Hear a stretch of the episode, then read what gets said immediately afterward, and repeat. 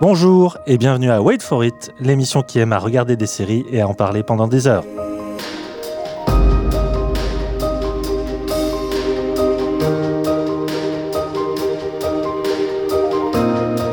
Aujourd'hui, émission très chargée puisqu'on reviendra sur les bébés de The Servant, les folies de Losing Alice, les zombies de Walking Dead, la drogue de Snowfall, euh, les super-héros de WandaVision, le psy dans Thérapie et, et, et les policiers de Paris Police 1900. Quel programme N'est-ce pas? Wait for it, c'est parti.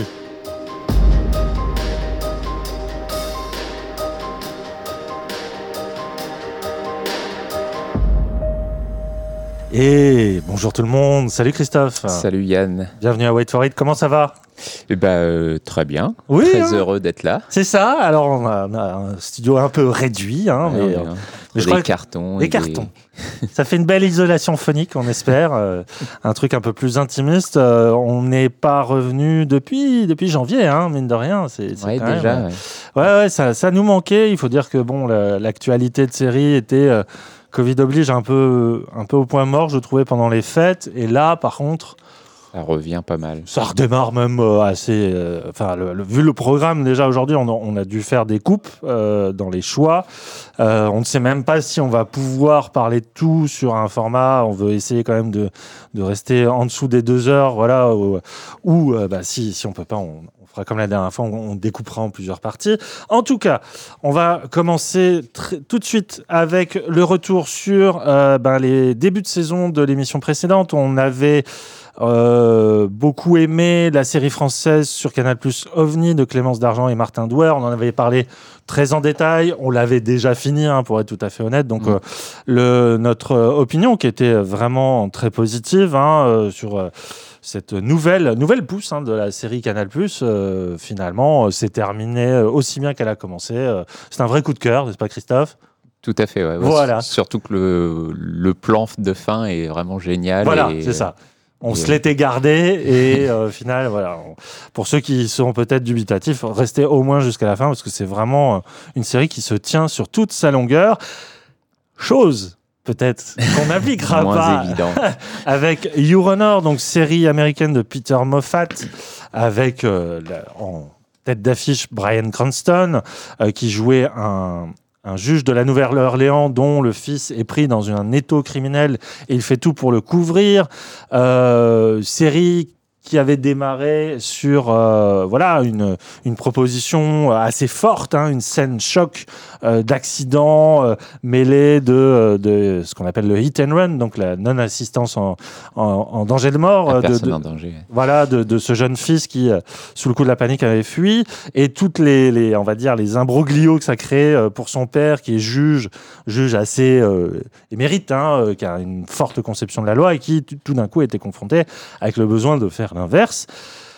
On était plutôt emballé sur le début, même s'il y avait quelques doutes, et, et, et, Les doutes se sont. euh, plus que confirmé. Vas-y, Christophe.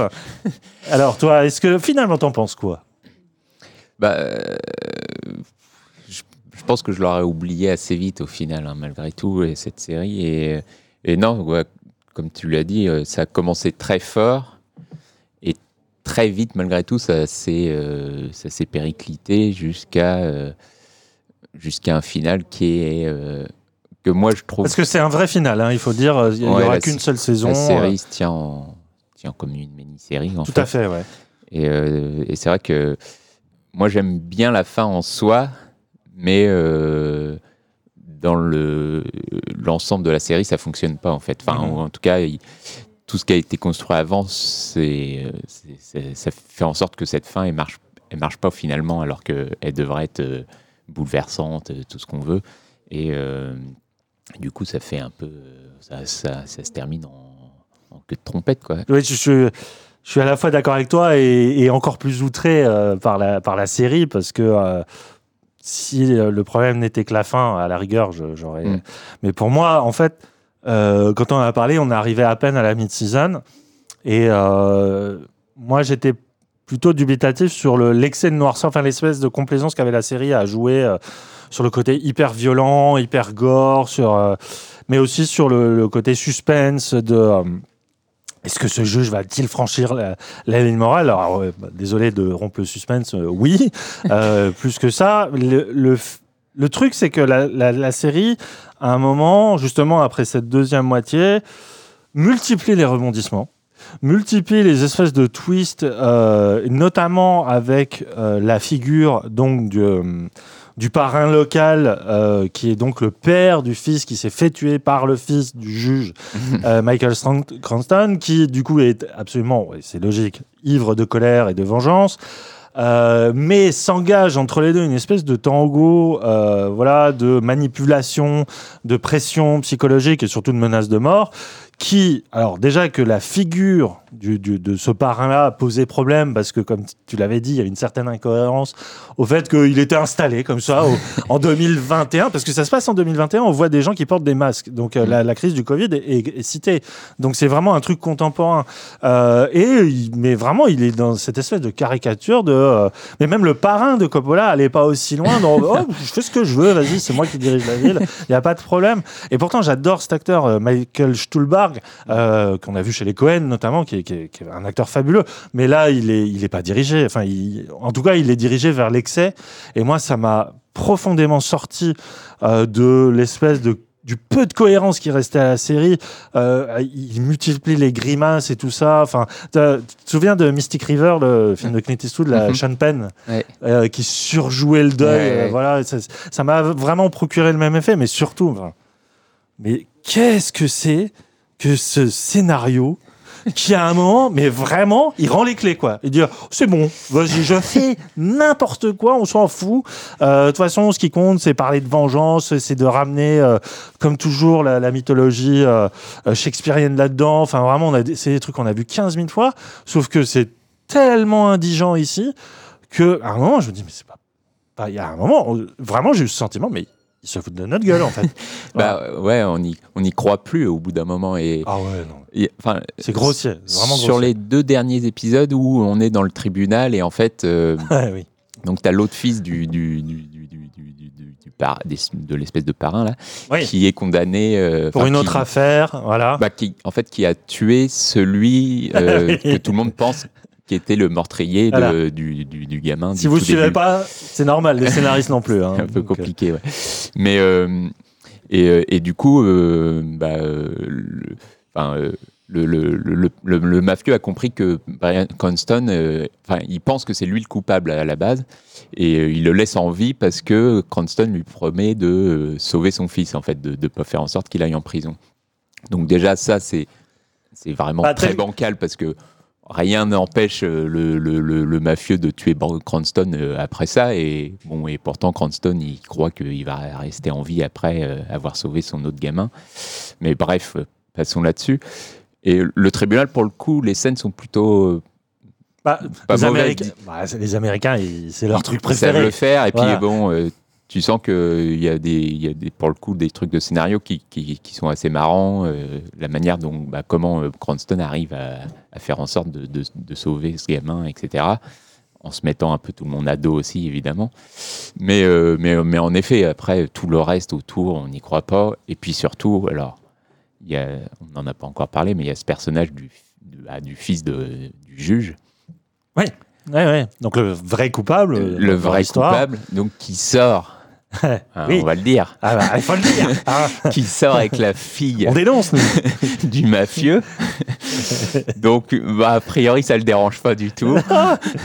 Alors, je comprends ce que la série essaie de faire. Oui, c'est Euh, la spirale. il, est- c'est- il culpabilise, donc Hmm. il se met avec cette fille et euh, il essaye de une sorte de rédemption, mais Sauf que il est déjà dans une union interdite avec sa propre pro- prof de photographie. Je veux dire, c'est- ça suffisait pas déjà, tu vois. Il Faut en fait. rajouter dans le pathos. Et puis ouais, non, et puis cette histoire, t'y crois pas. Enfin, et puis, euh, enfin, à quel moment il, allait s'en sortir. Enfin, il allait finalement lui dire euh, avant de se marier avec cette fille Au fait, j'ai tué ton frère il y a deux ans. Enfin, il n'y a rien qui va. Et puis, enfin, au moment de confronter le père, à quel moment Enfin, je sais pas. non, mais c'est proprement n'importe quoi. tu parles justement du, du tribunal. Pour moi, c'est très représentatif d'un truc c'est que le tribunal se transforme en théâtre euh, type euh, gaieté lyrique, euh, euh Bobino, tout ça, comment on appelle ça, des vaudevilles. C'est vraiment un scénario de vaudeville, sauf que ça se veut d'une part noir, ça se veut très sérieux, ça se veut réflexif sur la politique et notamment à la Nouvelle-Orléans, le rapport à la criminalité. Sauf qu'à un moment, je veux dire, il y a un tel c'est même pas un lâcher prise, c'est un laisser aller sur juste la façon dont tu considères ton spectateur, soit comme un, un, complice, c'est-à-dire tu, tu, tu, il réagit intelligemment à ce que tu lui proposes, soit comme une espèce de consommateur décérébré qui accepte n'importe quoi. Mais sauf qu'il y a un moment, il faut qu'il se rende compte que ils sont pas en 1950, ils sont en 2021. Il y a eu je sais pas combien de fictions euh, là-dessus, euh, The Night Of et tout ça, qui, ont, qui, qui, jouent sur les mêmes euh, mécaniques de tragique, mm. c'est-à-dire des, des, Deus Ex Machina qui arrivent dans tous les sens, et ce, ce, côté spirale qui, à chaque fois que il essaie de s'en sortir, il retourne. Mais mais il y a des tels moments de grotesque. Enfin, il y a un moment. J'adore Brian Cranston, mais il est, il est. Enfin, c'est une série qu'il a produit et ça, c'est souvent dangereux quand les acteurs produisent leur propre série. C'est-à-dire qu'ils ont leur mot à dire sur le truc et des fois, ils font passer un peu euh, leur caprice de faire des performances tu vas parler du, du jet Du jerrycan. du jet de, du jet d'eau. À un moment, il se alors pour des raisons que j'arriverai même plus à expliquer, il est recouvert de d'essence. Hein bah, il, finit par ouais, aider le mafieux à, le, sur un pas sur un mauvais coup. Ouais, voilà, il devient, devient voilà, il cache un cadavre avec lui, quoi. Ouais. Tout à fait. Et euh, du coup, il est recouvert d'essence et il doit se laver. Et il y a une scène vous voyez les pubs au bao, au ralenti, machin. Il prend un, un jet d'eau, je sais pas pourquoi je vois un jerrycan, un jet d'eau, et il se lave comme ça au ralenti. T'as les éclats d'eau. C'est juste un mec qui se lave, mais c'est filmé comme une espèce de film de guerre. C'est n'importe quoi. Je suis désolé, hein, j'y croyais, mais Your Honor, c'est non.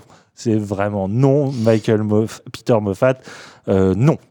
À la porte on oublie. On oublie et bon, c'est quand même sur Canal Plus si vous voulez vous faire votre propre idée. Mais je sais que on a parlé à des gens qui avaient commencé la série et on sait qu'on les a dégoûtés euh, en, dehors des micros, hein, parce que vraiment, euh, il y, a vraiment cet effet de ah j'y crois et puis ah bon ça devient comme ça. Ah bah non, c'est même pas la peine de perdre votre temps. Euh. ouais, c'est ça. C'est vraiment dommage. Mais bon. Ce qui n'est pas dommage, c'est le début de nouvelles saisons euh, ou de lancement de nouvelles séries qu'on va aborder euh, tout de suite, à commencer par vraiment le, le gros gros coup de cœur de, oh, de mois voire de l'année. Il s'agit de la deuxième saison de Servant. A camera? We have to protect ourselves. They have infiltrated our home. What do they want with us? You have to understand, for Jericho, there's nothing I wouldn't do, nothing. We're hanging out by a thread. Her presence is an infection, and it's spreading. I want to see her get what she deserves. We are running out of time. You died to be with him. And his mother. I don't know why I keep doing bad things. Darky! I can feel the dark thing in me getting bigger. This is too far. Nothing is too far. I hope that you will consider me as a responsible and moral guardian for your son.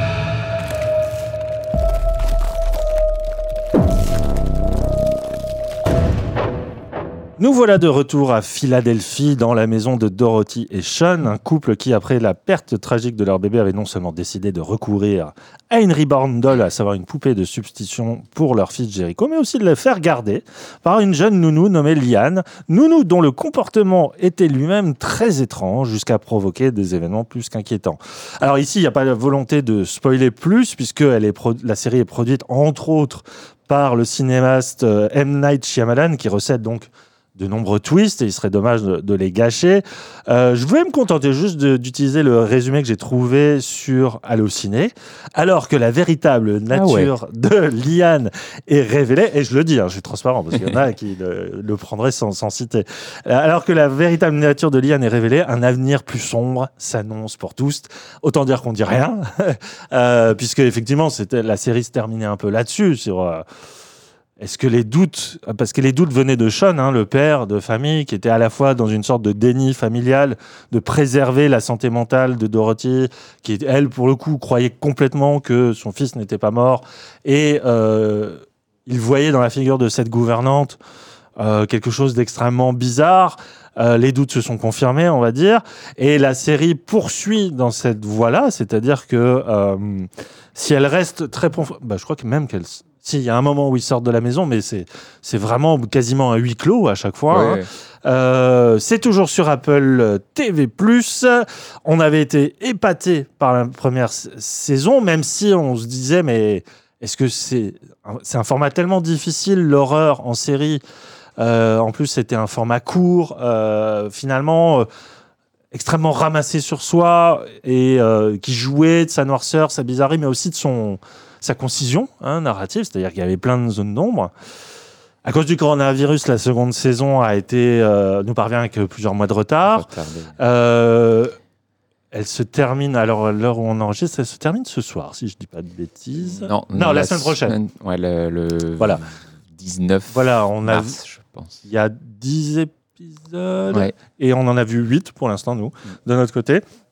Alors, est-ce que ce talent, est-ce que cette noirceur, est-ce que cette folie se sont perdus en route, Christophe? Bah, euh, Non, moi je trouve. Loin de là. Je trouve pas. Loin de là. Je trouve pas, et ouais, en effet, et je trouve la saison 2 peut-être encore euh, plus, euh, plus, plus forte que, hmm. que la 1. En tout cas, je la trouve encore plus marquée par l'esprit de Shyamalan. Enfin, on a beau dire que c'est Tony Bascalop, Bascalop le, créateur. Le créateur euh, moi, je sens Shyamalan dans tous les coins. Et, euh, Déjà parce qu'il réalise. Euh, alors, il réalisait le les deux premiers dans le. Il avait fait les deux premiers et le dernier, il me semble. Et là. là, il en a tourné qu'un seul. Le quatrième ou cinquième, je sais. Oui, on sent vraiment que c'est lui, effectivement. Et, et, après, je sais pas, peut-être qu'il tourne le dernier. Ou, hmm. ça. Oui, c'est vrai, on ne sait pas encore. Mais, mais ouais, enfin, on sent vraiment son esprit partout. Et alors, en effet, il a donné là de la, de la série avec la mise en scène, euh, avec sa mise en scène très, euh, qui joue vachement sur les cadres, les hors-champs, les choses comme ça. Mais euh, une fois encore, il retourne à une forme de, de, de, surnaturel domestique. En fait, on, est vraiment en plein dedans où le fantastique apparaît à chaque fois comme une sorte de, d'étincelle en fait pour révéler surtout bah, les blessures du passé, enfin la manière dont il joue avec les flashbacks on finit toujours par apprendre un peu plus sur le passé. On pensait tout savoir. Finalement, on se rend compte que bah, il y a, enfin, le frère notamment est peut-être plus impliqué sur euh, le drame de, base mm. qu'on le pensait. Et toute cette culpabilité, elle est, elle est vraiment le, moteur de, la série, en gros. Et, euh, et non, et, c'est aussi vachement sur, euh, sur l'humour, je trouve, que le grotesque chez Shyamalan, ça a toujours été hyper présent, ça a souvent été mal interprété, j'ai l'impression. Oui, comme une facilité ou au contraire une maladresse, alors que c'était non seulement conscient, mais c'était plus que réfléchi. C'est hein. complètement voulu et c'est vraiment le c'est le versant de l'horreur quoi pour lui le grotesque et les deux sont toujours euh, très liés quoi et ah, c'est un enfant de Spielberg hein, donc il y a vraiment cette idée de rajouter un peu de merveilleux et d'innocence aussi dedans et on passe on passe toujours de, de, l'un à l'autre et, euh, et, toute la série joue souvent sur cette dualité aussi de l'ordinaire, l'extraordinaire. On ne sait jamais vraiment, euh, bah, notamment le personnage de Liane, est-ce qu'elle est un peu, est-ce qu'elle a des pouvoirs, est-ce qu'elle est un peu mystique ou pas? Oui, parce qu'il y a une figure presque de la sorcière, hein, dans, mais dans la bah, figure mythologique qu'elle représente. Hein. Euh, et, pareil, elle, rejoue un peu ce personnage de Story qui était dans La jeune fille de l'eau, qui apparaît dans, la, dans, cette propriété et mmh. qui Là, d'un coup. Ouais, c'est vrai qu'il y a pas mal de, parallèles. Elle, est, enfin, elle arrive et c'est elle qui, qui, crée le récit et qui engendre plusieurs quiproquos, pardon.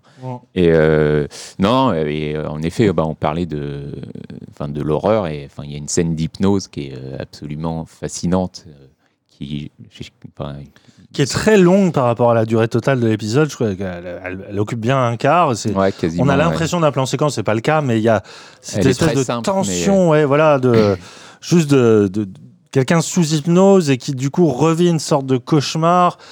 Et c'est que le travail d'un acteur, d'ailleurs, qui est un acteur qui n'était pas encore très présent dans, dans- je crois même c'est sa, sa première apparition. Je sais plus, c'est une sorte de détective que Ouais, qu'emploie je sais Sean. plus s'il apparaissait à la fin de la Euh, saison. ouais. Et il a, en fait, il a le masque du, du- du- de la personne sous hypnose, mais qui commence à, à rentrer de plus en plus dans son propre cauchemar. Et c'est hallucinant de tension. Mm. Et c'est euh, c'est une manière aussi de rappeler que hum, la série voit quand même une certaine signature arriver en termes de réalisation, et notamment la cinéaste Julia Ducournau, donc on- Ouais. qui s'est fait connaître avec le film Grave, euh, film qui a beaucoup partagé, mais que moi, je, personnellement, j'aime beaucoup. Hein, qui a, je trouve, un enfin, c'est tout à fait logique qu'il lui ait demandé, parce qu'il y a, dans Grave, il y a, il y a- il y a ces mêmes moments de de, de mélange de trucs hyper euh, document pas réalistes euh, dans le domaine de l'école de médecine Mm. et des élans comme ça de gore et de fantastique et elle, donc elle fait les deux premiers épisodes dont Ouais. cette fameuse scène d'hypnose mais il y a aussi la fille euh, de Shyamalan Ouais. euh, alors dont le style est pour le coup un peu plus coulé dans l'identité générale de la série mais on sent vraiment qu'il quand bien même oui son emprise est, est- immédiate et c'est impossible de la remettre en, en cause, mais euh, euh, il a su s'entourer de, de- de- de collaborateurs qui, d'un point de vue formel, euh, nous étonnent encore plus. Ouais. Euh, Enfin, c'est c'est quand même d'une maîtrise visuelle assez folle. hein. Sa fille écrit aussi. Ouais. Enfin, elle, a, elle a écrit plusieurs épisodes, je crois. Et, Mm. et ce qui est intéressant aussi, c'est de voir qu'il s'entoure beaucoup de, de réalisatrices. Enfin, tu as cité Julia Ducorneau, et là, il y a, crois que c'est euh, Isabelle, enfin, une, une femme qui vient du ciné indé plus que. euh, Mhm. j'ai perdu son nom, mais. euh, et du coup, voilà, ça, c'est intéressant aussi de, de laisser la place un peu à, à des, à des jeunes réalisatrices aussi. Quoi, et, Ouais. Et bah oui, parce que c'est, je pense que il y a un rapport à la maternité qu'un réalisateur masculin ne comprendrait peut-être pas de la même manière. En tout cas, il la filmerait pas de la même manière. Et euh, c'est à travers la figure de, de Dorothy, hein, qui est fabuleuse, euh, Lorraine Ambrose, hein, qui euh, c'est, fou, hein, cette évolution qu'elle a. T'as toujours ce souvenir d'elle dans Six Feet Under, de la Mm. jeune ado euh, rebelle, euh, complètement torturée. Et là, elle joue un truc tellement à l'opposé et qui est à la fois ultra flippant et en même temps, enfin, par rapport à la, tragédie qu'elle a vécue, par rapport à la douleur que ça peut représenter, enfin, cette espèce de déni salvateur, euh, de, de, de bulle de protection euh, qui, marche toujours aussi bien. Enfin, on en apprend encore plus là-dessus d'ailleurs, tu as raison. hein. La, série n'est pas du tout avare de révélations et, et je suis très admiratif de la façon dont elle, par, euh, vraiment par effet de compte-goutte, hein, de, de, de distiller comme ça toujours un peu plus de sens. Parce que c'est la force de, euh, de Servant, c'est de toujours nous mettre dans l'impression qu'on est dans une maison de fous, qu'ils sont aucun n'est stable, aucun n'est crédible. Euh, enfin crédible dans le sens où euh, ils jouent tous un rôle, Mm. euh, ils se mentent à eux-mêmes et évidemment ils nous mentent d'abord. Et ce qui est très très euh, fort euh, dans l'économie de moyens que représente Servant, c'est son rapport à l'espace. C'est-à-dire qu'il y a, a quasiment aucun effet spécial. Tout passe par les cadrages sur euh, chaque pièce de la maison qui apparaît comme une espèce d'immense manoir, alors qu'en fait, c'est une, c'est une grande maison, mais c'est c'est une maison à l'anglaise avec euh, Ouais. des espèces de, de niveaux d'escalier un peu, un peu en demi, euh, demi-étage. Mais là, et là, il y a, il notamment, ils utilisent la cave avec Ouais. espèces de travaux et des, des espèces de, de retour du refoulé qui passent par euh, justement le sol de la cave qui est, qui est ouvert à nu. Euh, tout passe par cette, euh, cet espace qui, finalement, on sent qu'il l'oppresse. Il nous oppresse nous, il oppresse surtout les personnages. Tu non, tu dis, mais. Et quoi, c'est ceux qui déménagent pas, ça les rend fous. Enfin, c'est, c'est, c'est incroyable la, la- façon dont l'e- l'espace écrase les personnages et, et à force de les écraser, du coup, c'est là que les souvenirs surgissent. Euh, Il y a une espèce de rapport à la vérité, de tout- c'est très, c'est très freudien parce que euh, c'est toujours cette idée du retour du refoulé à partir de l'espace quotidien. Il y avait les, comment il avait cette euh, expression Freud de l'inquiétante étrangeté, cette idée que dans ta normalité, tu vois des choses qui, toi seul, euh, t'angoissent. Alors que au regard des autres, c'est des trucs très quotidiens, très Mhm. normaux. Et la Servant, c'est vraiment ça. C'est c'est un espace quotidien domestique qui apparaît. En plus, il y a plein de gadgets technologiques, donc on pourrait se dire bon, c'est pas c'est pas un espace gothique, c'est pas un espace Ouais. euh, d'horreur, mais, mais- et pourtant si, Euh, il y a ce côté toujours la, la moindre lumière, tu te dis mais c'est cadré, c'est éclairé comme dans un film d'horreur, et, euh, et en même temps, il y a équilibre parfait, comme tu l'as dit, avec ce, ce- ce rapport au comique, au grotesque, qui va encore plus loin. Il y a quand même un épisode génial qui parodie les codes du, du thriller où tout d'un coup les, les, les, les trois héros, donc le couple et, et le fameux frère, qui, euh, qui est joué par euh, Rupert Grint, qui est vraiment, vraiment excellent. hein. Il, il donne un peu plus d'ampleur dans cette saison, Ouais. et, et tant mieux. Où il se- il s'improvise détective euh, pour retrouver la trace de Liane. Il y a vraiment l'idée d'une parodie d'un film, euh, d'un film noir où ils sont limite avec des pare-dessus et des lunettes de soleil et le, le, le journal troué à regarder. Et- Et, ça va jusqu'à même à la création d'une entreprise de livraison de pizza, juste pour. euh, et, sur le papier, tu te dis, mais c'est complètement ridicule. Et ça l'est. Les personnages se ridiculisent à ce moment-là. Sauf que c'est. Ça vient faire respirer, en fait, cette oppression permanente qu'est la série par une vraie euh, dimension un peu, un peu bouffonne. Et, Ouais. mais, euh, mais jamais contre les personnages. C'est ça que j'aime beaucoup. C'est que c'est pas une série qui les regarde de haut, qui. euh, qui fait l'entomologiste et tout ça. Non, c'est c'est une série qui accompagne leur douleur, et, euh, leur folie aussi, qui naît de cette douleur, et surtout qui arrive à reproduire leur perception, c'est-à-dire qu'ils ils voient plus le, ils peuvent plus le voir le monde normalement après un truc aussi fort. et la série épouse ça, c'est que quand tu as vécu le pire, tout d'un coup tout ce qui t'entoure te- t'apparaît horrible et, euh, et horrifique. Et euh, la deuxième saison ne fait qu'appuyer ça.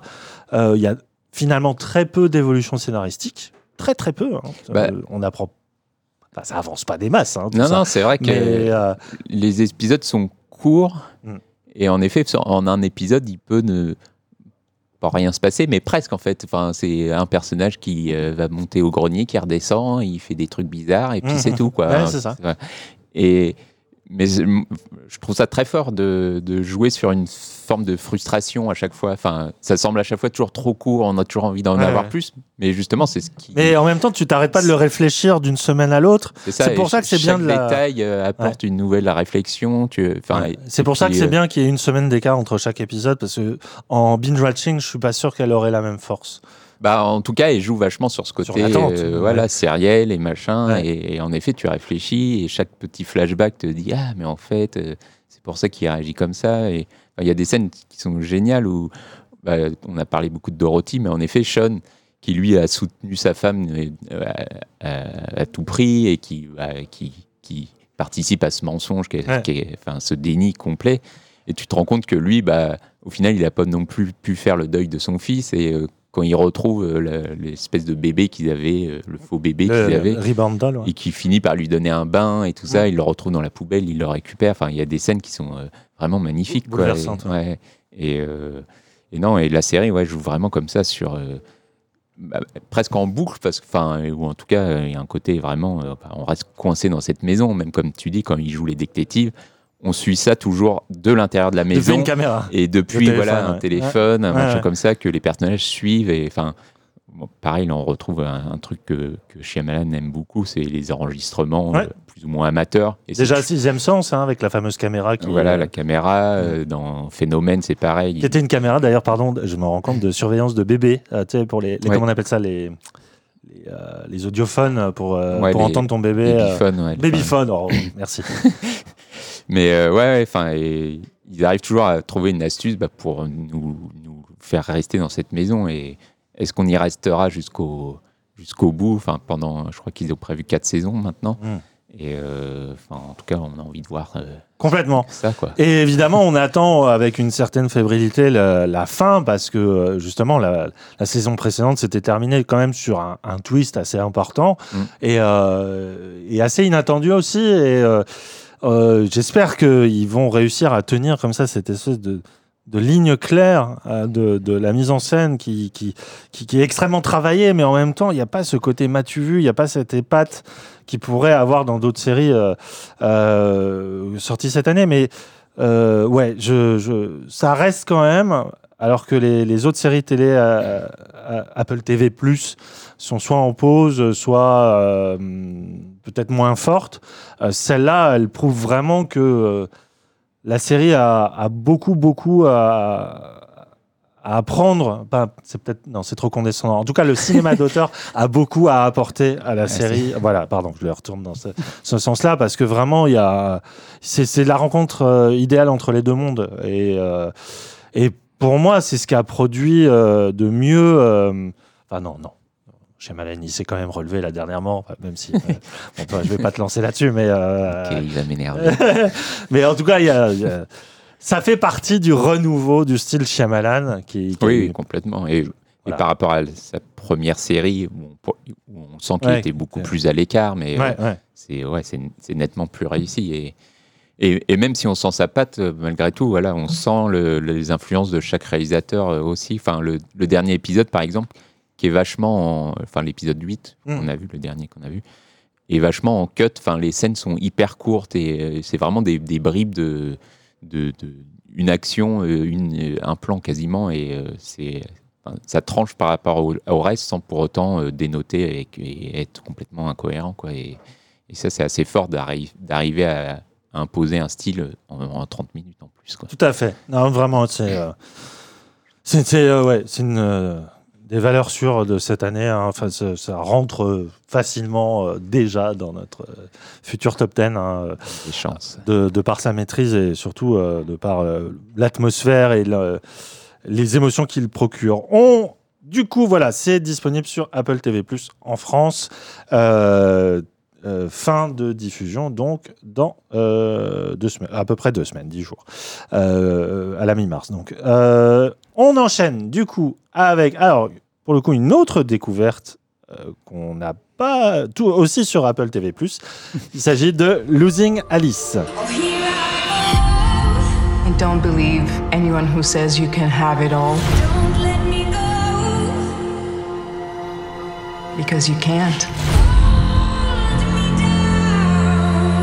And sometimes people you love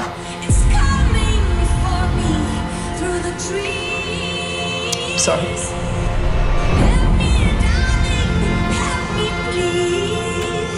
Sometimes people you love get hurt on the way. I guess it's all part of the ride. You pray to God that it'll be worth it at the end.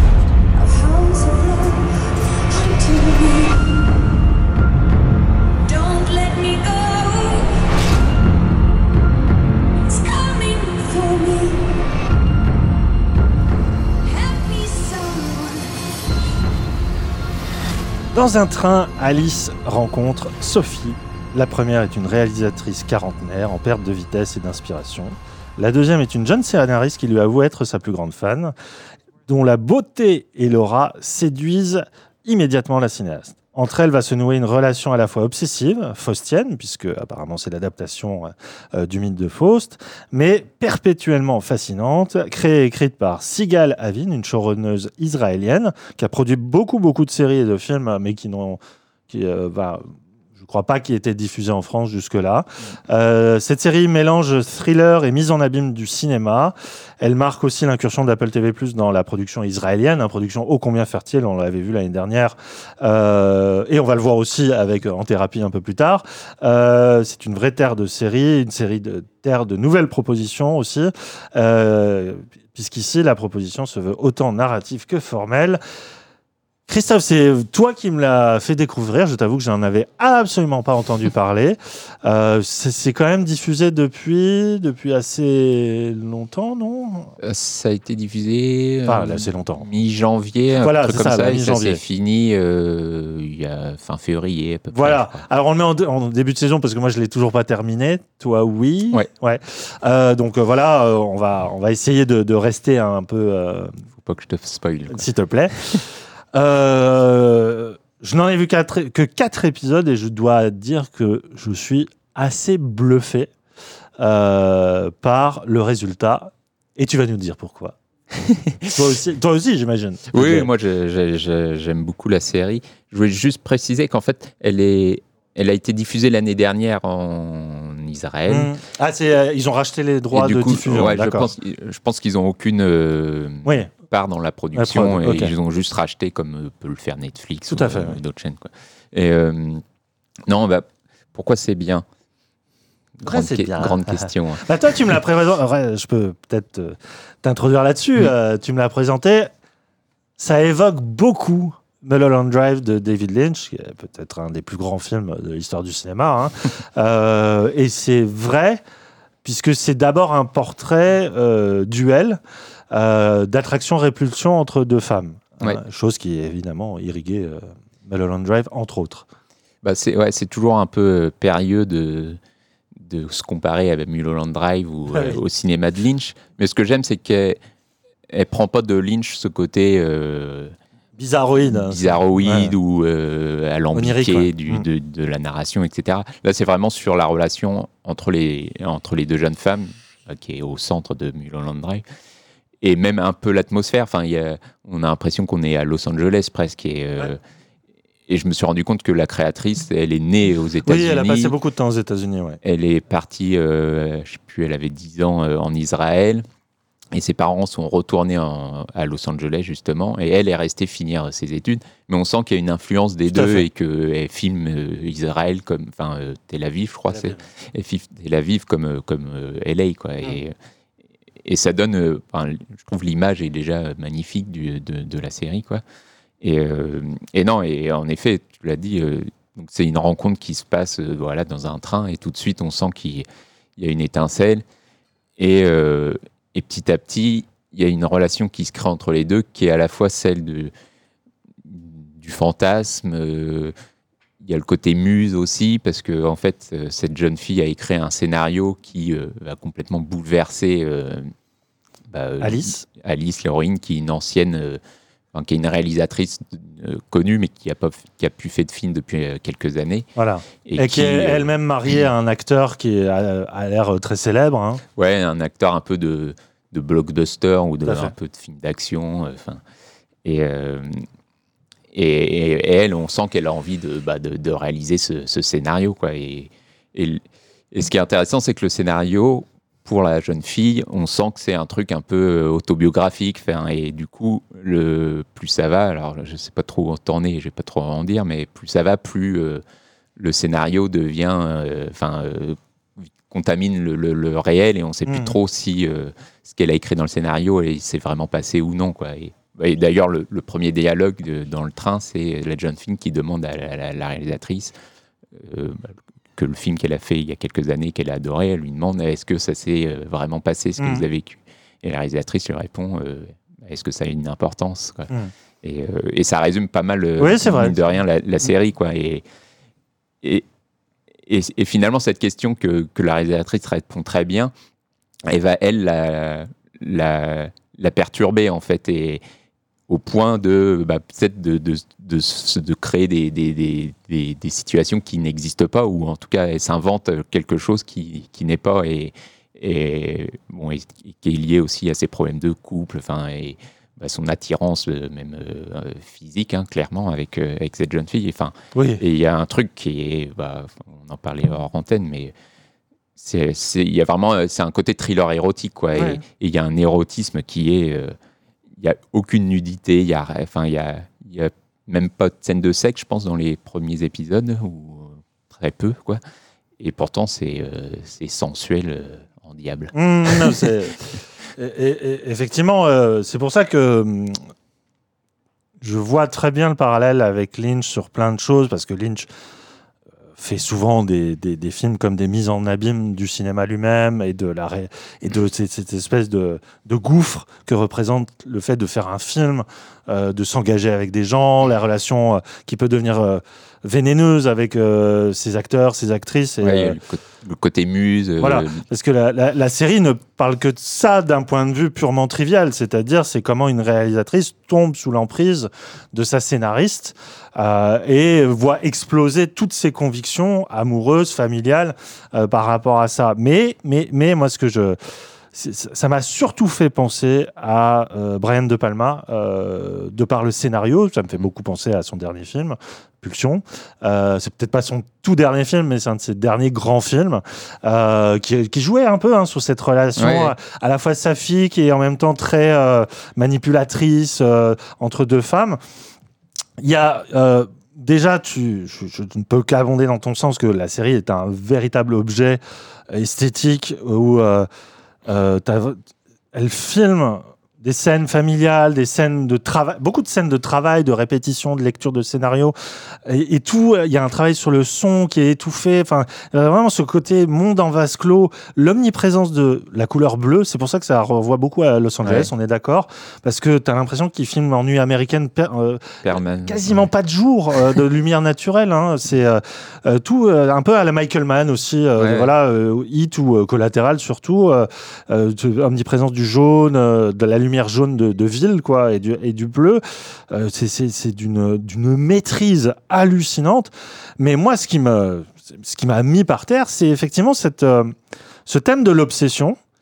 Euh, puisque effectivement, c'est quand on lit sur le, papier que la série se veut adaptation moderne du mythe de Faust, c'est ça, c'est le scénario qu'elle accepte de réaliser, c'est le pacte de Faustien. C'est-à-dire qu'à partir du moment où elle limite elle signe de son sang, euh, le scénario va devenir une espèce euh, d'enchaînement de mécanique tragique hein, qui va, je sais pas euh, si ça va se terminer de manière tragique, mais en tout cas, il y a cette idée de ça y est, le, le, le malheur est en route et tu pourras. C'est une toile d'araignée, quoi. Tu vas, mm. tu vas pas t'en sortir.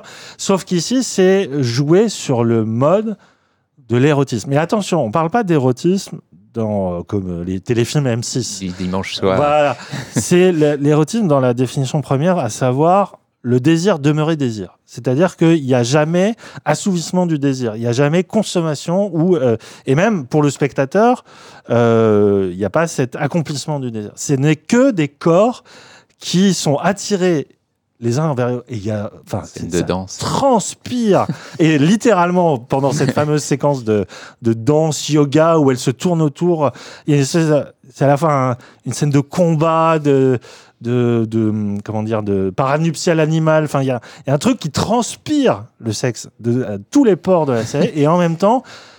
Et c'est là le j'ose mettre un parallèle avec le point de vue féminin. De, on parle souvent du, du male gaze, c'est-à-dire l'emprise dominatrice du regard masculin sur sur les corps féminins dans plein de de, de fiction jusqu'à jusqu'à présent. Hein, ça n'avait mm. pas été terrorisé jusqu'à présent. Mais je trouve que la série est une forme de réponse à ce male gaze, c'est-à-dire il y a un, un, female gaze dans le sens où on ne regarde pas le corps féminin, on ne traite pas les personnages féminins euh, comme une simple instrumentalisation de leur corps. On les réduit pas à des corps. Et ça, c'est, je trouve, extrêmement sain euh, d'un point de vue, mais en même temps, c'est aussi porteur de hum, quelque chose qui est très ambigu, d'une véritable ambivalence sur le désir et euh, jusqu'à sa dimension purement malsaine, parce que effectivement cette réalisatrice va fantasmer son film. Mm. Euh, il y a plein de scènes, comme tu dis, où on bascule, on sait plus c'est la réalité, parce que c'est, on est dans sa tête, en train d'imaginer le film en train de se faire avec la fameuse scénariste qu'elle désire en actrice principale, et ça donne des scènes, mais d'une je, je, je, sais pas, mais moi j'étais, je suis sur le cul qu'on soit capable de filmer ça comme ça, sans tomber ni dans le vulgaire, ni justement dans le dans le soft porn et, tout ça, juste par la suggestion, le travail des regards, les silences qui euh, qui accompagnent leur euh, leur attraction. Je, je, suis vraiment vraiment très très très emballé par ce qu'elle me promet jusque là. Moi, j'ai qu'une seule peur, J'en suis à la moitié de la série et je suis déjà, je suis déjà, euh, comment dire, je suis plus que repu, si tu veux. et j'ai peur que cette tension qui est si forte qu'elle a mis euh, euh, si peu d'épisodes à installer, elle puisse retomber. Et c'est en cela que tu peux peut-être me répondre sans spoiler, évidemment. Bah, bah c'est difficile de juger ce que tu en penseras, mais mhm. on, on vire peut-être un peu plus dans le thriller, en tout cas. Bon, mais vraiment légèrement, enfin, parce qu'on ne sait jamais vraiment hmm. si euh, c'est. Mais euh, et on rejoint d'ailleurs un peu euh, encore Mulholland Drive. Enfin, il y a un personnage de une femme SDF qui, oh là oui, oh tu l'as déjà vu peut-être? Oui, dans le parking. Voilà, hmm. bah, qui rappelle évidemment la scène. L'immense scène de, du clochard dans, dans, Mulholland, ouais. Et, et, non, et du coup, bah, ce personnage a une, une certaine importance et bah, qui révèle des choses du passé. Et pareil, ça remet en question euh, bah, la relation, mais, on reste vraiment sur cette relation entre les deux et bah, toujours ce rapport d'attirance et en même temps, euh, elle, elle doit faire son film et euh, du coup, euh, bah, la, scénariste a aussi son mot à dire sur comment elle voit le film. Il y a un truc qui se fait aussi sur l'acte de création qui est hyper intéressant. Et, et aussi, elle va tourner avec son mari. Alors, elle, pareil, bah, c'est toujours ces scènes où elle imagine bah, euh, cette actrice tourner avec son mari. Ouais. Du coup, en même temps, elle est. Enfin, c'est ce qu'elle cherche en tant que réalisatrice, et en même temps, il y a une part de jalousie aussi parce Voilà, que c'est son mari. C'est la fameuse ambivalence. Hein, euh, et son, même son mari, quand il lui, elle lui dit qu'elle veut réaliser ce film, lui, il se dit bah euh, ça va être compliqué. et enfin, il y a tout ça qui se mélange et enfin, ça aboutit sur une scène qui est euh, incroyable et qui, euh, qui débloque complètement tout, tout le truc. Quoi. Enfin, évidemment, je vais rien en dire, mais enfin, si tu as aimé les quatre euh, premiers épisodes, je pense que tu seras peu déçu de la suite. Peu déçu, peu Ouais, déçu. D'accord. Eh bien, j'ai très très et hâte. sans doute pas du tout, j'espère. J'ai très très hâte de découvrir la suite. On en reparlera donc à la prochaine euh, émission. Il s'agit donc de Losing Alice. Huit épisodes Huit épisodes. ouais. d'une heure à peu près Ouais. chacun, diffusés donc depuis euh, janvier sur Apple TV+, Ouais, en France. tout est dispo, ouais. Ruez-vous dessus, c'est une sacrée découverte. Je ne sais pas si vous allez vous ruer sur la prochaine série, puisqu'il s'agit déjà de sa dixième saison. Euh, on enchaîne tout de suite avec The Walking Dead. Let's start with your name. Where are you from? Where were you when the fall happened?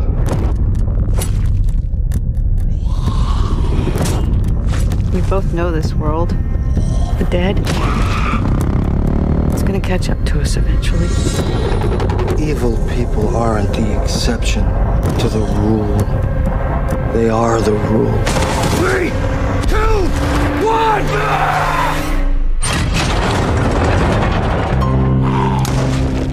Est-il encore besoin de présenter Walking Dead, l'adaptation du cultissime comics qui a été pendant longtemps une des séries les plus phares hein, des années 2010 Après une pause de plusieurs mois, la saison 10 revient donc dans un final de 6 épisodes diffusés jusqu'au 5 avril sur OCS. En France, la précédente partie nous laissait en plein suspens après la guerre contre la communauté des chuchoteurs, alors qu'une onzième et ultime, ça y est, enfin, saison est prévue pour 2022. La série fait pourtant naître de nouvelles pistes de relationnelles entre survivants, mais aussi de nouveaux groupes antagonistes. Mais la question me taraude depuis quand même quelques saisons. Est-ce que tout ça, c'est pas déjà trop tard, Christophe? Parce que c'est pas déjà trop depuis trop Bah, longtemps. Ouais, bah, je sais pas, j'ai l'impression qu'on est déjà que les deux derniers euh, personnes à ça. regarder cette C'est série. un peu comme les derniers survivants dans Walking Dead, quoi. Enfin, plus ça va, a plus j'en- parle autour de moi, plus euh, tout le monde me dit Ah non, mais moi j'ai arrêté il y a Ouais. deux saisons, euh, il y a Mm. trois saisons. Et je, je peux pas leur en vouloir. Pourtant, franchement, j'ai été l'un des plus grands défenseurs de cette série parce que, Pour moi, ça reste une série très importante. hein. Euh, oui, bah, elle l'est de moins en moins Certes, et c'est dommage mais- que tout ça gâche. Mais d'un point de vue historique, elle est vraiment marquante. hein. Oui, c'est sûr. Et enfin, en fait, elle a tellement évolué que, et en mal, quoi. Enfin, Oui, oui. on se souvient des premières saisons où, où vraiment ça prenait son temps. Enfin, la, la saison 2 qui avait été vachement décriée, Ah, moi, c'est ma préférée. moi, hein. que j'aime beaucoup, ouais. Enfin, il- en effet, tout se passait dans euh, une, une, Une ferme. une ferme, voilà, je cherchais le mot. C'était un western, hein, Ouais, très voilà, c'était un western et, euh, et, et- et ça prenait vraiment son temps. Enfin, il y avait des épisodes où il se passait rien et en même temps il se passait plein de choses aussi. Mm. Et là, on est vraiment, euh, enfin, le rythme est complètement différent. Enfin, on a- euh, tout ça c'est complètement oublié. Enfin, la mise en scène, il y en a, il y en a plus, hein, ou presque. Bah, disons qu'il y a eu plusieurs ères. Il y a eu l'ère- du début, il y a eu l'ère du gouverneur, il y a eu l'ère de Negan, qui a un peu relancé quand même la, tension. Ouais. Et là, on est dans l'ère post-Negan, euh, bah, les chuchoteurs, on est même dans l'ère post-chuchoteur maintenant. Ouais. Et euh, on va vers où euh, Bah ouais, non mais c'est vrai que depuis enfin le, le fameux épisode de la batte qui, où il tue deux personnages, enfin pour moi qui est un sommet de, Ouais. de, de tension. D'ailleurs, la de- série s'en est jamais vraiment relevée non plus. hein. Voilà, et c'est le dernier grand épisode après, en effet, ça, ça, ça fait que euh, Décliné. décliner tout du long. Et euh, donc, donc là, on reprend en effet avec euh, bah, un nouveau groupe de méchants. On a l'impression que la série, elle est vraiment, elle est en boucle. là, et Enfin, ils savent plus, ils savent plus quoi inventer. Enfin, ils, Ouais. et ils inventent plus rien Ça se d'ailleurs. terminait sur leur apparition. Ils ressemblaient à des, euh, un mélange entre des ninjas et des stormtroopers de Star Oui. Wars. oui, c'est ça. On en est réduit à ça. hein. Et, euh, et ouais, et, pff, et, bon, bah, ça va refaire la même chose. Et, euh, Alors, pour l'instant, on n'en a vu que deux. hein. Il y en a deux qui ont été il diffusés y en a sur que. Bah ouais, on- Très différents l'un de l'autre, d'ailleurs. Ouais. Bah, le premier, donc, ouais, qui, est- qui, qui, qui, qui se fait un espèce de dommage à Predator, Enfin, surtout sur la musique. Écoutez bien la musique, Ouais, c'est ouais, vraiment, c'est vraiment ça. Mais qui est, euh, qui est filmé, euh, qui est mal filmé. Enfin, Ah, Predator, surtout mal rythmé. euh, Predator, c'est- euh, Mm. c'est euh, la forêt a jamais été aussi bien filmée que là. Et là, bon, euh, on sent qu'il sait pas trop faire. Ouais, c'est un on peu, sait jamais un peu parodie. Oui. c'est très peu lisible l'action. Mm. ouais.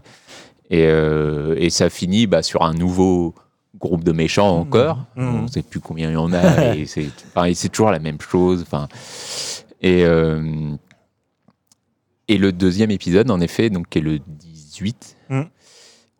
qui pour le coup, enfin, j'ai trouvé un peu mieux. Enfin, Ah bah, vachement mieux. Parlons-en, parce que c'est- il y a peut-être quelque chose à sauver. C'est ça, c'est. J'ai eu le sentiment, en fait, que les scénaristes se rendent compte enfin que ce qui nous intéressait depuis la première saison. Euh, si, si, la première saison, parce que les deux personnages sont les plus anciens de la série, à Bah. savoir Daryl et euh, Carol. Ouais, ouais, il n'y a que deux dans l'épisode. Et- Enfin, et un autre Ouais, ouais, personnage, mais euh, euh, en tout cas, euh, c'est euh, la- la- leur relation, leur non-relation. on est toujours hein, sur cette idée de la non-consommation du désir, a irrigué toute la toute la série. Mm. Euh, de- et le talent des deux acteurs, c'est quand même les deux meilleurs, hein, de, Ouais, ouais. de loin, hein, de, de tout le casting, euh, faisait que on se rattachait à ça comme quand j'étais ado, je me rattachais à la non-consommation euh, du désir entre Mulder et Scully. Parce que pour moi, Ouais. c'est à peu près la même chose. C'est jouer sur cette attente de mais ils sont faits l'un pour l'autre. Et chacun choisit toujours la solution pour s'éloigner. Et c'est très beau. C'est vraiment très beau. Et du coup, cet épisode se concentre vraiment là-dessus, puisqu'il fait Bah. des nombreux allers-retours dans le temps à euh, réfléchir sur euh, voilà ce qu'ils sont devenus l'un pour l'autre. Et pour le coup, j'étais assez séduit par, euh, par l'épisode là. C'est une vraie bulle de, respi- de respiration. Bah ouais, non, mais t'as raison. Ils, ils, ouais, ont compris que bah, peut-être déjà fallait resserrer un peu plus sur les personnages et surtout sur ce, bah, ces deux personnages qui sont vraiment les plus, les plus intéressants. Bah, parce que euh, ils, ils osent jamais vraiment euh, se, se, se- enfin, lâcher leurs, S'avouer, s'avouer, s'avouer ouais. leurs, leurs émotions, etc. Et s'avouer à, à eux, en effet.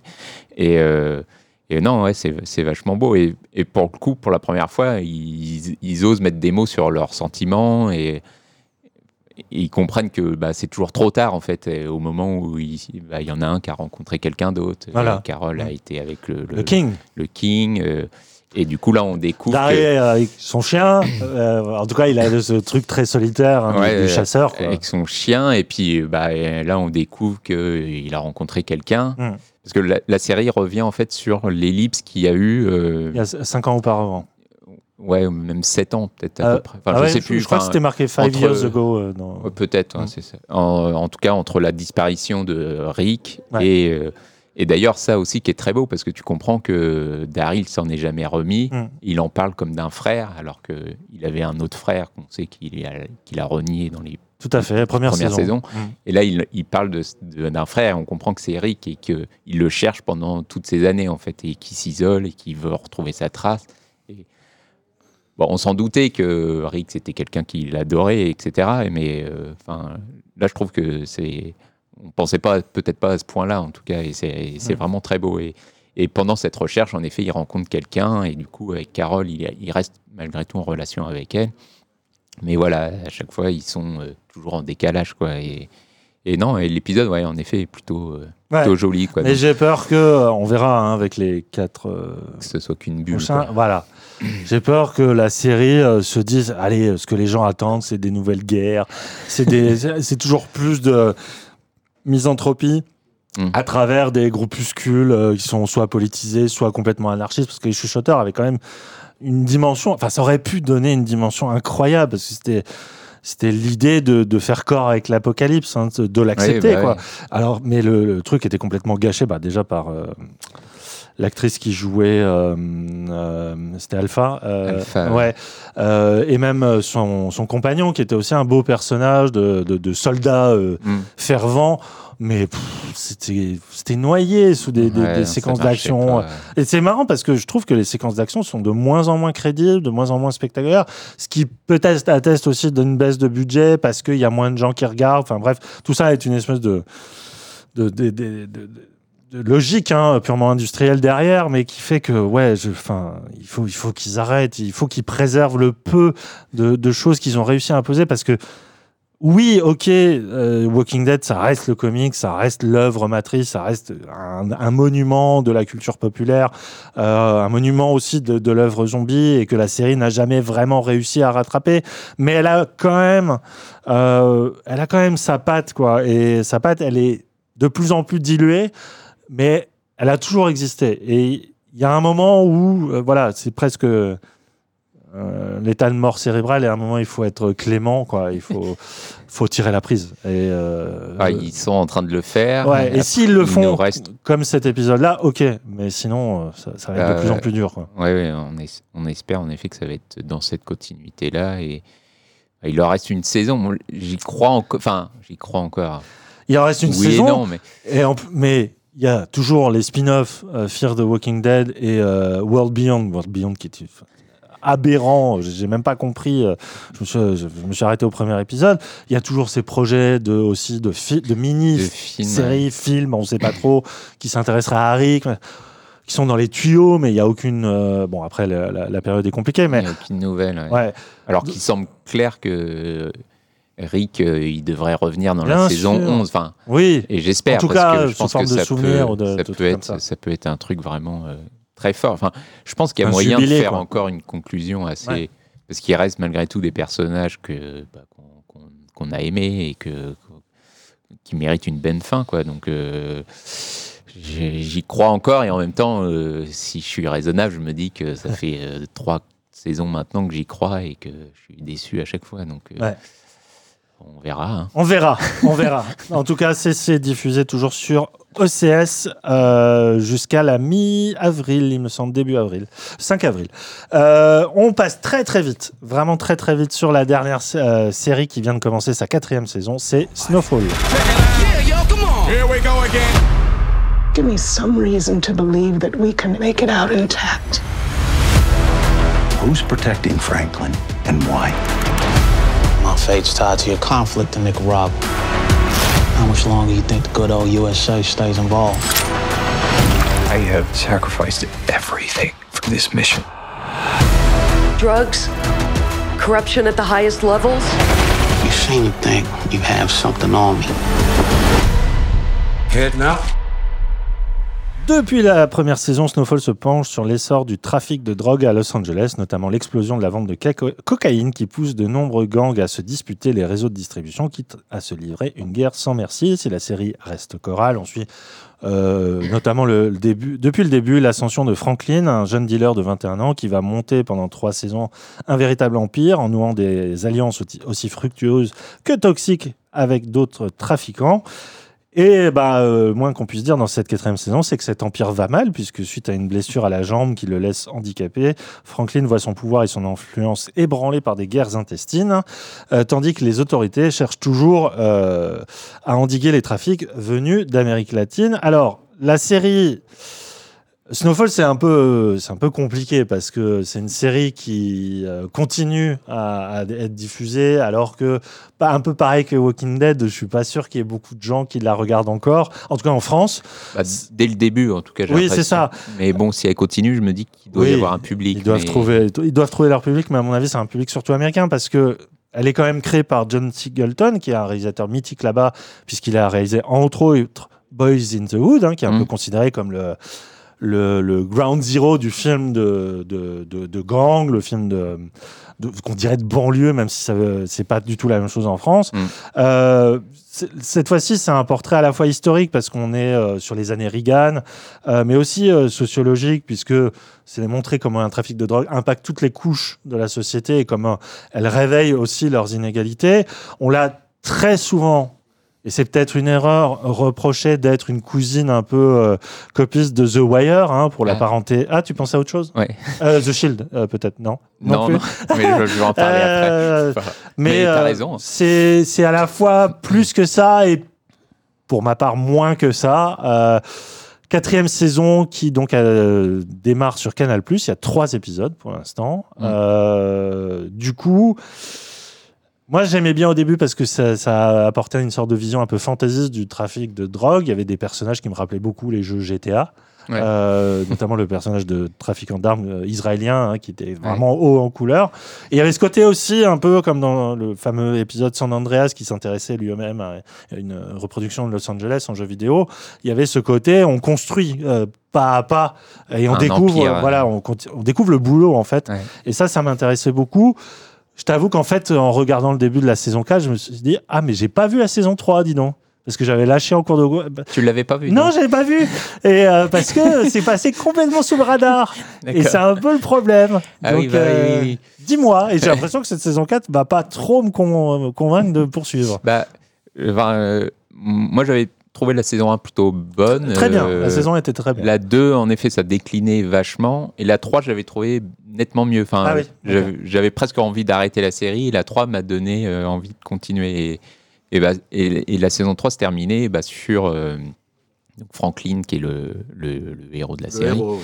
qui se faisait tirer dessus par sa, une ex-copine à lui, quoi, que, qu'il a euh, un- indirectement plongé dans la drogue, en fait, Ah ouais, parce ouais. que lui, il vend du crack, etc. Et, et en fait, tu l'as dit, toute la, toute la série, c'est euh, bah, les répercussions de, de, de, de cette vente de crack. Quoi. Enfin, c'est Mm. pas juste un, un film de, de, de dealer, etc., où on n'a aucune, euh, enfin, on voit pas les conséquences de, ce trafic. Et là, au, et au contraire, là, c'est vraiment euh, tout euh, cette culpabilité qui remonte sur Franklin. Et euh, moi, la, la série à laquelle j'ai beaucoup pensé, c'est Breaking Bad, en fait. Ah oui, oui, bah oui. Parce oui, que. Franklin, euh, bah, c'est un gamin à la base qui est plutôt talentueux à l'école, euh, Bah, c'est plutôt un vrai sage. stratège. Enfin, c'est pour ça qu'il devient le chef. C'est parce qu'il a un vrai esprit de, stra- Voilà, de qui est- synthèse et de stratégie. d'intelligent en tout Ouais. cas, et, euh, et qui, bah, par la force des choses, devient, devient un dealer et qui y prend goût et qui devient de plus en plus euh, euh, euh, important, enfin, en Mm. tout cas euh, qui, qui pèse dans, le, dans ce milieu-là. Et, euh, et donc là, on est vraiment sur le côté, le retour de bâton, il est physiquement affaibli, en effet, et du coup, euh, aux yeux des, des autres gangs, il c'est tout l'Empire qui l'est. Quoi. Ouais. Et euh, donc cette saison 4, elle, elle- elle- elle démarre là-dessus. Et euh, bah, ce qui est intéressant par rapport à Breaking Bad, toute comparaison euh, Ouais, gardée, ça, hein, ça arrête assez vite la comparaison quand même. c'est que bah là, il y a, il y a un- il y a un vrai, il y a une vraie culpabilité qui naît chez Franklin que chez, qu'il n'y a pas forcément chez Walter White où Mm. il, est, il est plus jusqu'au boutiste. Mais euh, c'est pas une série originale, enfin. euh, Non, non, très classique hein, même. qui est Mais, assez mais ça, c'est pas un, un reproche. c'est hein. c'est pas voilà, c'est pas forcément un reproche parce que bah, c'est plutôt bien foutu et je trouve que la saison 4 arrive à elle, elle amène plein d'enjeux, enfin un peu partout. Bah, du coup, il y a tout ce comment Franklin va réussir à garder de la mainmise sur son truc. T'as le la CIA qui euh, ça s'inspire vachement de la réalité. Enfin, on sait que la CIA fait en sorte de, de- de faire vivre ce trafic. Ouais, parce que- sous, sous- sous la politique de Reagan, oui. tout à voilà.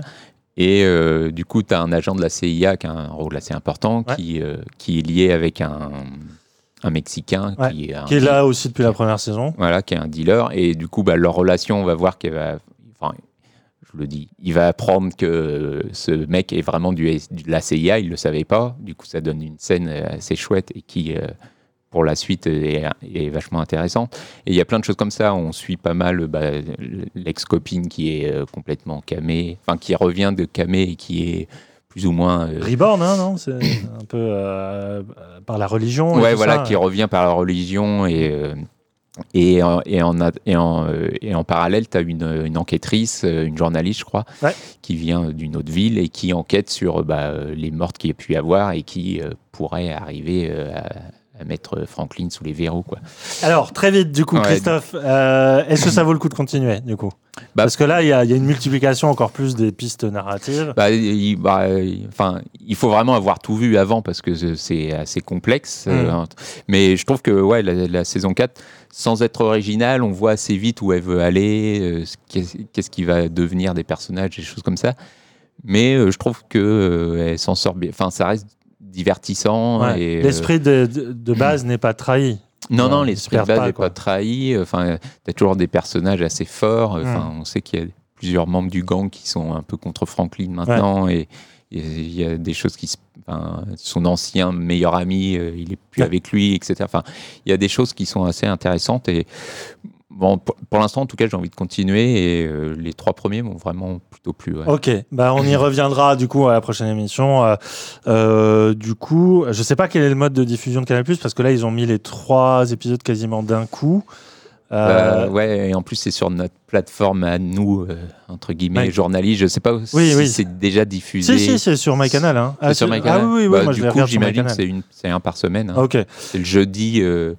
Enfin, c'est le mercredi soir, c'est diffusé aux États-Unis. A priori, le jeudi. euh, Ouais, c'est Showtime, hein, euh, le. C'est FX. C'est FX, oui, Ouais. pardon, je, je confonds euh, la, la- la chaîne de départ. Donc voilà, si, si vous êtes attaché à la série, je pense que ça peut être intéressant de. Voilà, de... C'est des séries, je pense, un peu à la, à la Homeland et tout ça, qui gardent à la fois ce côté très euh, classique, euh, on ne dévie pas, de, euh, on ne se permet pas de folie et tout ça, mais en même temps, sont- c'est vrai que c'est très bien fait.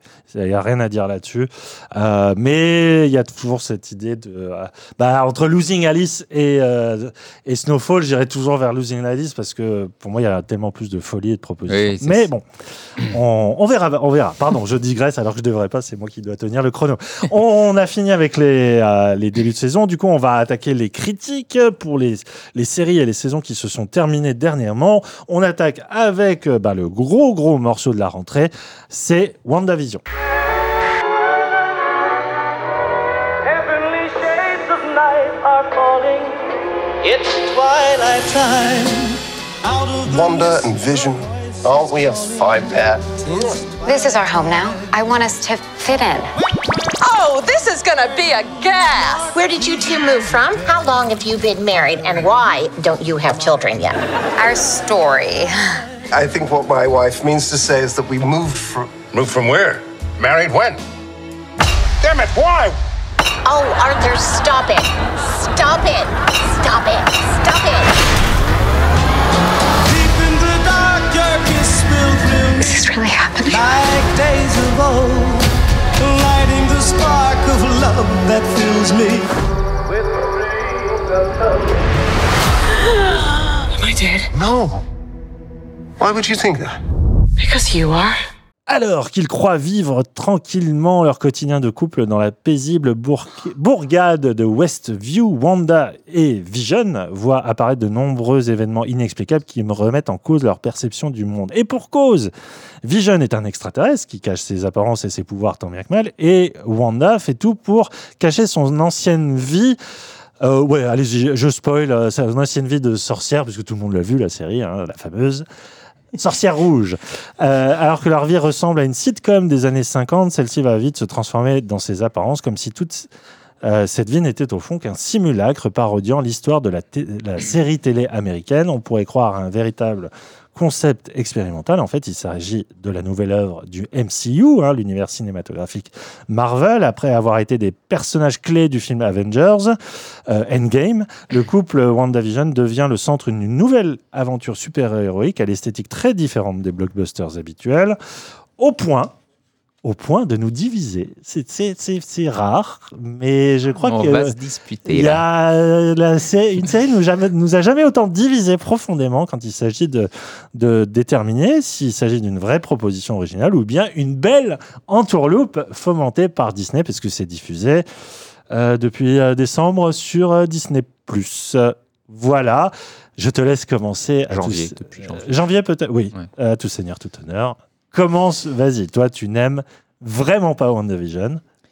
Non. Enfin, tu, es, tu es profondément déçu par WandaVision. Voilà, je suis déçu de ce que ce qu'ils ont fait de leur proposition. Donc en effet, qui est à la base de rejouer euh, des sitcoms des années euh, 50 en remontant comme ça les, Ouais, le les- fil jusqu'à les séries modernes. Ouais. Donc ça commence un peu que- comme I Love Lucy hein, dans les années 50. Puis euh, il y a un, côté très euh, sorcière bien bien- aimée. Ma sorcière bien aimée. Puis ça évolue vers euh, genre 7 à la maison. Et pour finir sur euh, un modèle à la américaine. euh, Malcolm et Modern Family. Modern quoi. Family, oui, je Mm. cherchais. euh, voilà. Donc oui, ça reprend vraiment les codes visuels et même scénaristiques de, euh, de ces séries-là, mais parce que ça cache au fond un, une petite, euh, un petit twist scénaristique. Bah ouais, et sur les deux premiers épisodes, je, je suis intrigué, disons, parce que je me dis, qu'est-ce que c'est que ça? Pourquoi ils font ça? Euh, Ça peut pas être juste gratuit, on, fait, on refait des sitcoms. Et en même temps, ça me convainc pas complètement parce que je trouve qu'ils ils s'attachent trop à rejouer euh, des sitcoms et, et avec les rires en boîte et les machins. Et euh, bah, je veux pas dire que ma sorcière bien aimée c'est nul, mais c'est pas loin d'être nul quand même. Donc, bah du coup ils refont ça, donc bah ouais, bah c'est aussi nul quoi. Et bon, heureusement il y a un petit truc en plus, on sent que Quand même, merci. on sent que bah il y a des petits euh, des sortes de glitch un peu, hein, on va appeler ça comme ça. Mm. Et, euh, et tu te dis ah il y a un petit truc en plus. Et ça ça me maintient. Et finalement au moment où la série bah, révèle le poteau rose et fait le lien avec euh, Marvel en fait ça on est vraiment juste après euh, Endgame en fait. hein. Mm. Et, et là je me détache mais alors de plus en plus bah, la série perd malgré tout cette originalité qu'elle a. On est, on est, on est presque complètement dans du Marvel comme on le connaît. Et pour moi, euh, tu, as- tu peux l'avouer, tu as un vrai problème avec, euh, avec Marvel. Alors, euh, c'est. Bah, tu- ça, ça se défend plus que bien d'avoir un problème avec Marvel. Je, je suis pas loin d'être d'accord avec toi pas là-dessus. mais- forcément un problème. Enfin, si j'ai un problème, Si, mais, si, t'as toujours une appréhension mais c'est avant de pas moi rentrer. le problème. Quoi. Alors ça, c'est c'est pas une preuve de déni. c'est pas moi le problème, c'est les autres. non, non, c'est bah, euh, j'aime beaucoup. euh, Enfin, j'aime certains films Marvel et Les, secondaires, quoi. Les... quand ça raconte quelque Ouais. chose derrière. Enfin, Ouais. j'aime beaucoup Iron Man 3, le premier Avenger, je trouve qu'il y a des choses très belles euh, sur la fin notamment. Mais euh, plus ça va, plus c'est devenu une machine et plus c'est devenu un film et l'intro du, du précédent. Pardon. Et c'est, ça a été quasiment que ça, à part Oui, avec Endgame. ça, c'est euh, la logique des comics à la base. Euh, bah, je je suis d'accord, mais Mm. du coup, euh, bah, rester sur des comics. De cons on est au- d'Hollywoodiens. on est au cinéma quand même. Donc, euh, oh là là ah, J'avais peur que tu te fourvoies dans la... Et ben voilà, j'y suis. Le mépris, limite du mépris de classe. hein. non, non, mais euh, bah, c'est une des choses que je reprochais euh, au Marvel, c'est de faire plus de la série que du, du, du cinéma. Et alors, euh, bon, bah, euh, peut-être que maintenant c'est devenu ça le cinéma, mais euh, moi ça m'attriste un petit peu. Bah de- non, il y en a plus. de- Regarde, il y en a plus dans Déjà, les il y en a salles. plus, bah, ils Ouais. l'ont tué, merci Marvel. mais euh, non, non, mais ouais, moi j'avais l'impression de voir des, des, des, des, des longs, des longs pilotes à chaque fois et ça m'ennuie un peu. Et, et avec Vendavision, j'avais l'impression d'un truc qui était complètement décorrélé de, de, de ça et qui bah, avait son originalité. Et, et j'aurais voulu que ça reste que ça. Et finalement, euh, non, ce- c'est finalement la découverte de la Scarlet Witch, machin. Bon, et tout le monde le savait parce que tout le monde a déjà vu. Bah, pas moi, parce que moi je suis pas un fan de comics l'univers. et machin. Mais ouais, non. non. mais il suffit de lire un peu et puis bref. Enfin, c'est pas ça la question. C'est qu'on peut découvrir la série, être surpris par le twist scénaristique sans. Enfin, c'est là où je suis pas d'accord avec toi, c'est que pour moi la série s'adresse, ok, au public majoritaire de Marvel, qui est un public euh, rattaché à une forme de culture geek, d'être très très attentif aux détails, à la fidélité aux, œuvres originelles, aux effets de vases communicantes entre chaque euh, univers super-héroïque. Donc oui, il y a des clins d'œil dans tous les sens que moi je vois pas, mais je me sens pas du tout exclu par la série pour autant.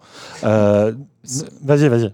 Non, c'est pas le fait d'être exclu, c'est le fait de pas assumer d'être à part de tout ce qui a déjà été fait, quoi. Et tu vois ce que je veux dire? Pas Non, du tout. Pas du tout. non, je cherche pas la petite bête hein, de celle-là. J'ai pas compris. Non, non, mais il y, a- il y a une vraie originalité au début qu'on retrouve dans aucun Marvel. Enfin, et Tout c'est ce fait. qui fait que tu, fait. tu aimes WandaVision, j'imagine. Bah oui. Parce que Parce ça, a un ressemble, effort. ça ressemble pas à ce qui est de Marvel. Tout à fait. Sauf qu'au final, ça y revient, quoi. Oui, c'est vrai. Et, c'est alors, pour- oui, on, va, on va y revenir, mais il y a une vraie émotion malgré tout qui arrive. Enfin, le, le cœur de la série, pour moi, c'est euh, euh, un deuil impossible, en fait. Exactement. Exactement. Et ça, c'est une bonne nouvelle. Sauf que c'est pas assez mis en avant. C'est un peu alourdi par la surcouche Marvel. C'est noyé par le reste. Et c'est limite même euh, détruit par, euh, Eh par, bien non. par la fin de la série. C'est là où nous divergeons de cette totalement. saison et qui sera a priori qu'une seule saison. Pe- Peut-être, et tant mieux, et, et voilà. Moi, je suis. C'est fou parce que, dans le fond, je suis d'accord avec toi sur le- le- les méfaits de euh, l'influence de Disney et de Marvel sur euh, la- la- la- l'actualité cinématographique. C'est. Je, je- je- ça me tombe à chaque fois des mains ces films-là, ces, ces trucs.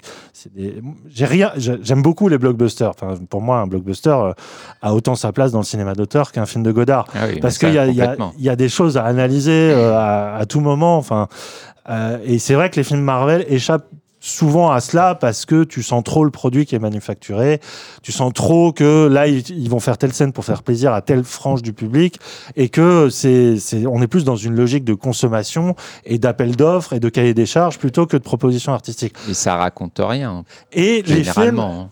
Ne racontent rien, et notamment les deux Avengers euh, Infinity War et euh, Endgame, Mm. euh, qui pour moi sont, sont des aberrations créatives et qui me, enfin, vraiment me sortent par les yeux. Plus méchant que moi, en fait. bah, Mais oui, et surtout avec le final qui copie en plus la, la proposition de Leftovers, Bien qui sûr, pour moi était vraiment la, la plus grande blague du cinéma blockbuster de ces dernières années. Ceci étant dit, ceci étant dit, euh, je trouve que WandaVision, quand bien même, un peu à la manière de euh, ce qu'on disait sur euh, Mandalorian la dernière fois, obéit à ce même cahier des charges, est tributaire de cette même communauté de spectateurs à qui il faut faire plaisir, à qui il faut rendre des comptes, parce que c'est ça qui est terrible.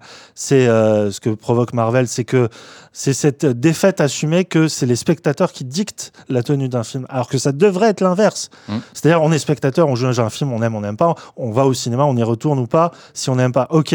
Mais la- le plus grand méfait fait à l'industrie, c'est que l'industrie anticipe ces goûts-là et du coup confectionne ces films-là. Après, on n'est pas dupe, le blockbuster, c'est sa raison d'être, de répondre aux désirs d'un public. Mm.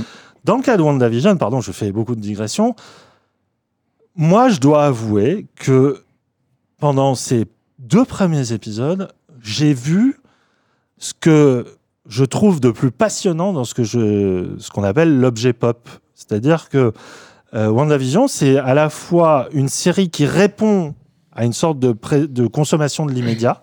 C'est euh, vraiment un truc qui parle de, plein de choses modernes et qui en même temps réfléchit de manière, je trouve, très intelligente sur son propre héritage.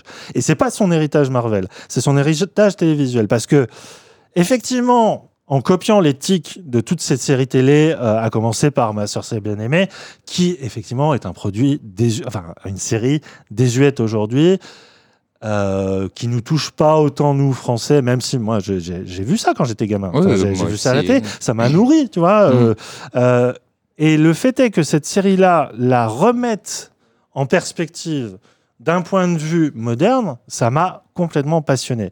Parce que c'est pas juste une parodie.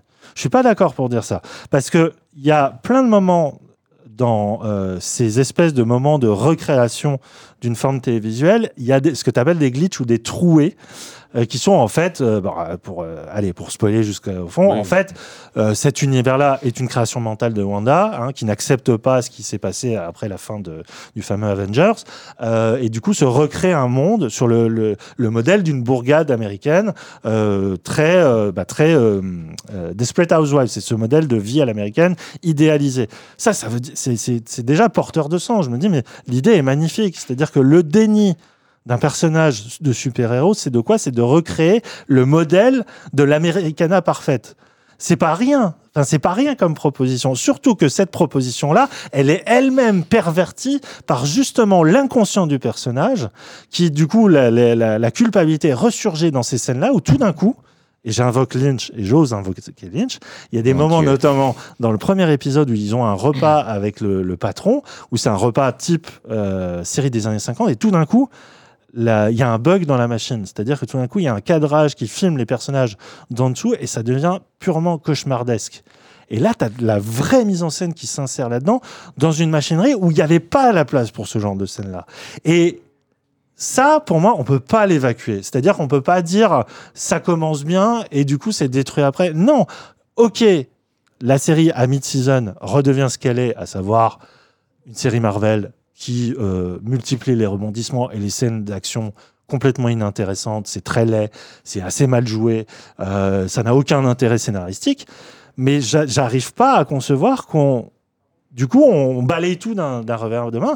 Non, ça a existé, ça. Il y a eu une proposition. Et il faut la garder. C'est ça la- la- la- ce qui fait la force de l'expérience. Quand bien même il y a une déception à la fin, moi, il n'y a pas de déception à la fin parce que justement, la série, elle ose dire pourquoi ils ont fait ça. C'est pour parler juste d'un problème psychologique d'un personnage, à savoir euh, la culpabilité et le refus du deuil.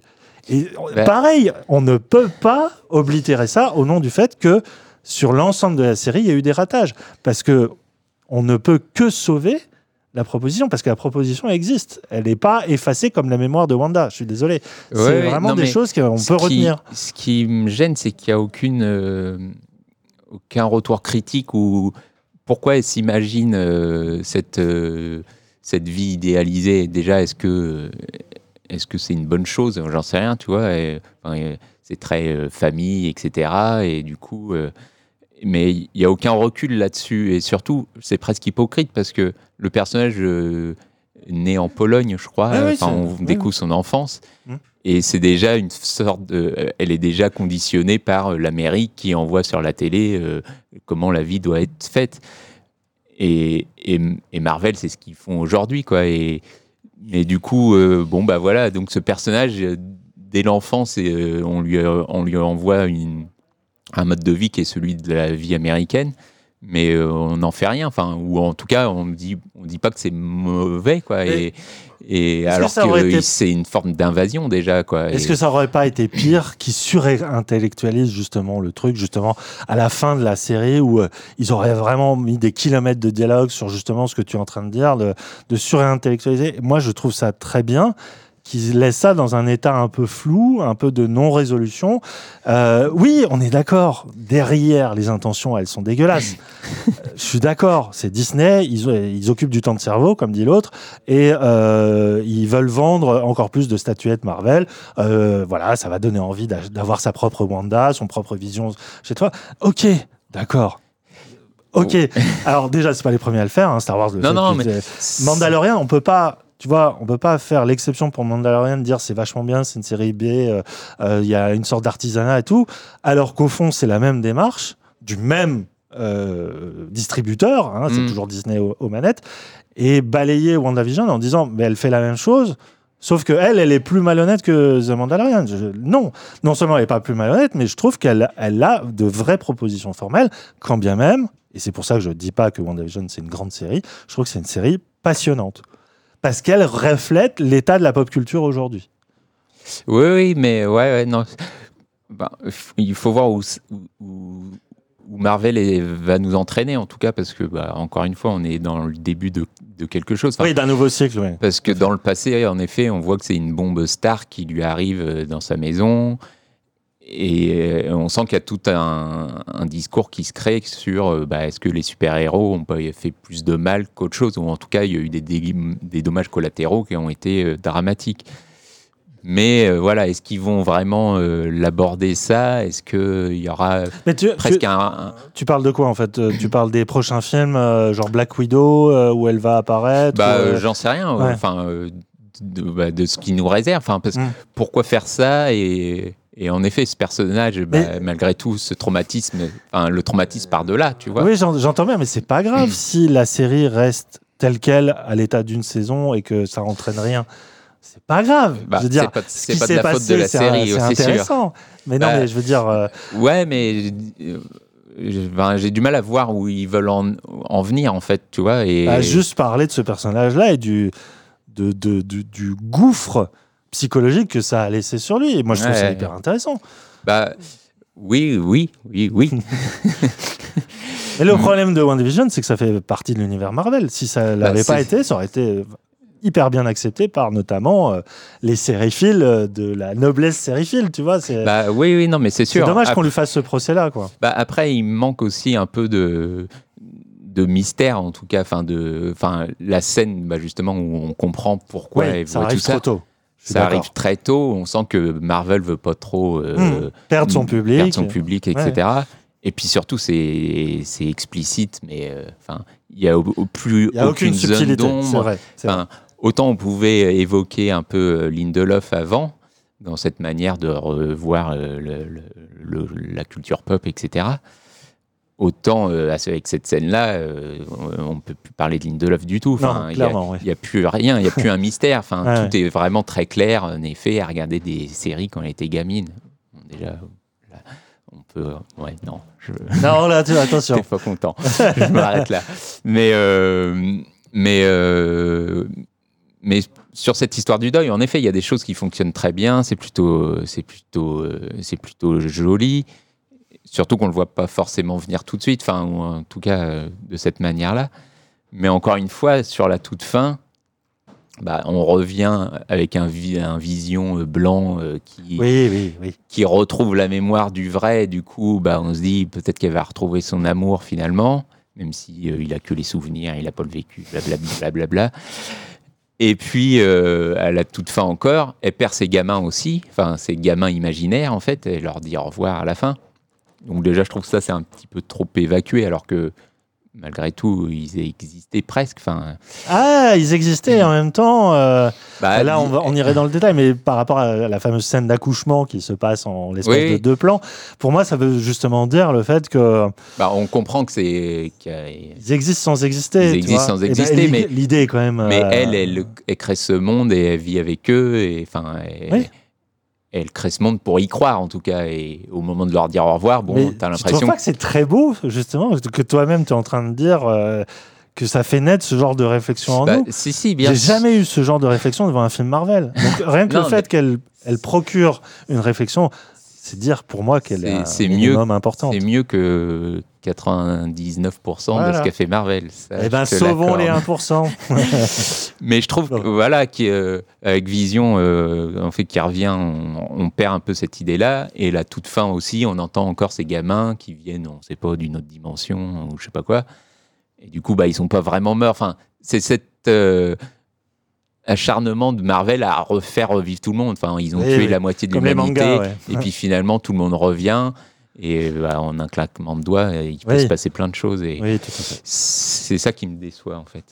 Non, mais je, je, je comprends, je comprends, mais euh, je- de toute façon, je, euh, le fait est que je n'ai pas non plus envie de, de, de surdéfendre euh, la, la, la série, mais, mais encore une fois, c'est une showrunneuse qui a dirigé. euh, elle avait euh, écrit euh, euh, Captain Marvel. Mm. Elle, va s'occu- elle va aussi écrire le Black Widow. Euh, je sais pas, il y a.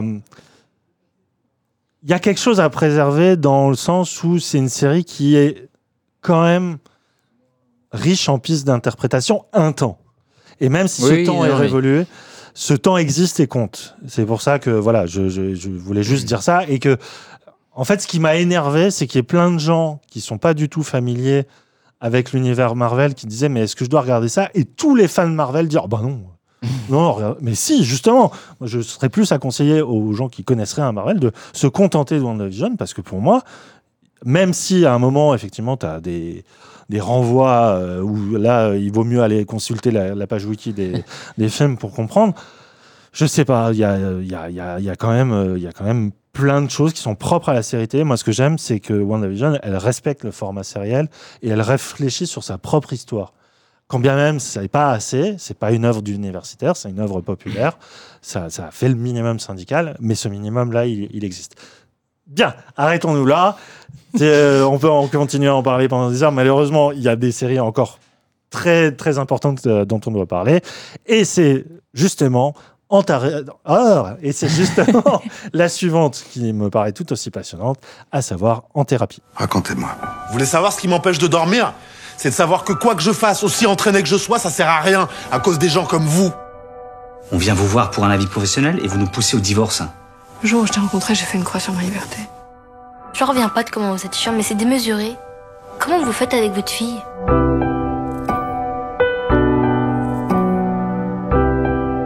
Tu t'interroges sur ta famille et tu n'arrêtes pas de repartir sur les attentats. Ça y est, tu fais ta psy. Mais réveille-toi, papa. Il y a nous aussi. Trucs de psy. Faut vous le dire comment Va-t'en Qu'est-ce que vous allez faire là Tu veux dire quoi, toi, quand, quand tu dis con Bah, tu le sais, c'est ce que t'es. Vous connaissez l'adage qui dit que le client a toujours raison. Nous avons tendance à penser que le patient a toujours tort. Je dois pas être très sensible à l'humour de psy en fait. Chaque semaine, le docteur Dayan reçoit ses patients dans son cabinet. Nous suivons les séances quotidiennes de cinq d'entre eux. Lundi, une chirurgienne en peine de cœur. Le mardi, un flic de la BRI qui subit un stress post-traumatique. Mercredi, une jeune nageuse. Jeudi, un couple au bord de l'implosion. Et le vendredi, c'est Dayan lui-même qui consulte son contrôleur, à savoir une psy, chez qui il décharge ses propres angoisses euh, de son métier, mais aussi de sa vie de tous les jours. Le tout sur 35 épisodes d'une vingtaine de minutes. Euh, si le concept d'anthérapie paraît familier, c'est parce qu'à la base, il s'agit d'une série israélienne, Betty Pool, produite par euh, Agaï Levy, hein, qui avait aussi produit l'année dernière Our Boys, et qui avait déjà été déclinée en version américaine sur HBO en 2008, euh, avec Gabriel Byrne, qui s'appelait In Treatment, en analyse en français. D'ailleurs, j'ai appris que il y a une nouvelle saison de cette version américaine qui du coup est programmée. Donc ça, ça dit bien une chose, c'est que le phénomène en thérapie est un vrai phénomène en France. hein. c'est un énorme succès. Euh, au casting que du beau monde avec Mélanie Thierry, Reda Kateb, Clémence Poésie, Pio Marmaille, Carole Bouquet en contrôleur. La découverte de Céleste Brunkel, Brunkel peut-être en Jeanne Espoir, mais surtout la consécration de Frédéric Pierrot, acteur de second plan du cinéma français qui trouve là peut-être le rôle de sa vie et c'est absolument euh, mérité. À la création, on trouve aussi le tandem Toledano-Nakash, hein, les réalisateurs d'Intouchables et du Sens de la Fête, mais aussi de belles signatures à la réalisation, Pierre Salvadori, euh, réalisateur entre autres En Liberté, et Nicolas Pariser qui avait signé le excellent Alice et le maire. Christophe, as-tu succombé toi aussi au phénomène en thérapie hein? Il est euh, sur toutes les couvertures. C'est diffusé donc euh, sur Arte depuis euh, le 4 février et euh, ça se termine le 18 mars. Mais tout, enfin ça c'est la, diffusion, on va dire hebdomadaire, mais vous pouvez retrouver tous les épisodes sur le site d'arte.tv. Alors, oui, et les, et les applications aussi. Christophe, Je précise. avais-tu vu la, la version américaine d'ailleurs? Euh, non, j'ai jamais vu la version américaine. Enfin, je, je vois très bien ce que Mm. c'est. J'ai peut-être vu un épisode comme ça, mais j'ai jamais euh, vraiment regardé. Euh, non, je voulais juste préciser que la série est créée, enfin, est showroomée par euh, les Talega- Toledano, et Nakash, qui réalise quelques épisodes aussi. qui réalisent quelques épisodes, mais elle est aussi et surtout, j'ai envie de dire, écrite par bah, plus- plusieurs, plusieurs scénaristes. Qu'on ne retrouvera peut-être pas à la seconde saison et parce qu'on retrouvera qu'apparemment. pas, voilà, ça s'est mal passé, mais euh, c'est Vincent Poimero, David Ouais. Elkheim, Bruno Naon et Rodolphe Tissot notamment. Oui. Et, euh, et dedans, il y a des, des scénaristes de Ainsi soit-il notamment. Oui, tout à fait. Et, Oui, parce que c'est une série très écrite, très dialoguée. Hein, euh, et on doit beaucoup à ces gens-là. Bien sûr. Et peut-être encore plus à- qu'à qu'à Toledano et Nakash, à qui on a donné toute la lumière. Et vrai, Parce que c'est les showrunners. Et, et je sais que ça ça n'a pas beaucoup Ah, je pense ces aussi, scénaristes. euh, bien sûr, mais non, mais il faut comprendre la démarche d'Arte de, de faire venir des mais- gens en mettant en avant que c'est les réalisateurs d'Intouchables. euh, Mais c'est vrai, tu as tout à fait raison, et c'est normal de, de le répéter, que la série ne serait rien sans ses scénaristes. Parce que c'est une, un- c'est un- une Surtout petite mécanique d'horlogerie, hein, parce voilà. qu'elle fonctionne sur un concept très, très, très euh, limite radical. C'est-à-dire vraiment, c'est tous les cinq épisodes, on recommence une semaine et on reprend au sixième la séance précédente du personnage euh, euh, concerné. Donc, il y a une... Et c'est quelque chose qui marchait très bien sur la version américaine en, en diffusion hebdomadaire. Là, vu qu'il y en a beaucoup, moi j'avoue que je les ai regardés. Euh, toi, t'as t'as fait en deux jours, en- non? oui, en un week-end. T'es un fou, mais, mais en même temps, il y a ce côté euh, mécanique de rétention qui est très très bien fait dans la série. Hein. T'as t'as envie d'en savoir plus à chaque fois. Bah, t'as envie d'en savoir plus. euh, bah, sur, enfin, ouais, on se rend compte que l'écriture, elle est. Enfin, je sais pas comment ils ont fait parce que c'est un, un travail euh, monstrueux de 35 épisodes. Oui, alors il y, a- il y a beaucoup, beaucoup de choses qui sont reprises des versions, euh, je pense, israéliennes, parce que déjà, américain, il y a des dialogues où je, me, je l'ai vu en 2008, hein, je me suis surpris à me dire, ah mais je l'ai déjà entendu ça. Ouais. En fait, euh, il y, a, il y a une vraie originalité dans la série, on va en parler, parce que c'est un peu le cœur de ce qui fait son âme, Mm. mais on va dire que l'ossature est quand même très, très, très euh, posée. hein, Oui, dans oui, les- ils ont, ils ont repris euh, bah, le fait que une des patientes soit amoureuse de. C'est, tous les, les- les- tous les modèles de base sont euh, existés hein, déjà dans les versions originales. Mais euh, ouais, non, ce qui fait l'originalité de la série, donc c'est vraiment de se situer au lendemain passe, voilà, en des 2015. attentats du, du Bataclan et Mm. du, du Stade de France. Donc, euh, et alors, c'est à la fois le, le sujet complet de la série et en même temps pas totalement. Enfin, Mm. que c'est, on se rend compte que c'est un- une sorte de, de, de chape de plomb qui, euh, qui, qui est tombée sur, euh, sur ces personnages et sur la France entière. hein. et, euh, et qui bah, alimente constamment leur, leur, leur, leurs inquiétudes, leurs peurs ou, autres, et qui finit même par contaminer euh, bah, jusqu'à le jusqu'au psy quoi enfin qui lui aussi comme tout le monde a été traumatisé par ces événements quoi et, et je trouve que la série là-dessus elle s'en sort magnifiquement enfin c'est c'est à la fois le sujet sans l'être et euh, c'est toujours là et, on sent qu'il y a vraiment un, climat qui est, devenu pesant euh, inquiétant et euh, qui, bah, à travers la parole, essaye de, se relever de ça et bah, d'en parler aussi et de parler d'autres choses également. Mais et là-dessus, je trouve ça vraiment très très fort, surtout que bah, plus ça va, plus ça devient, notamment pour un personnage hyper important, ça a des conséquences euh, assez graves, etc. Et, euh, et non, là-dessus, euh, là-dessus, c'est vraiment génial. Et,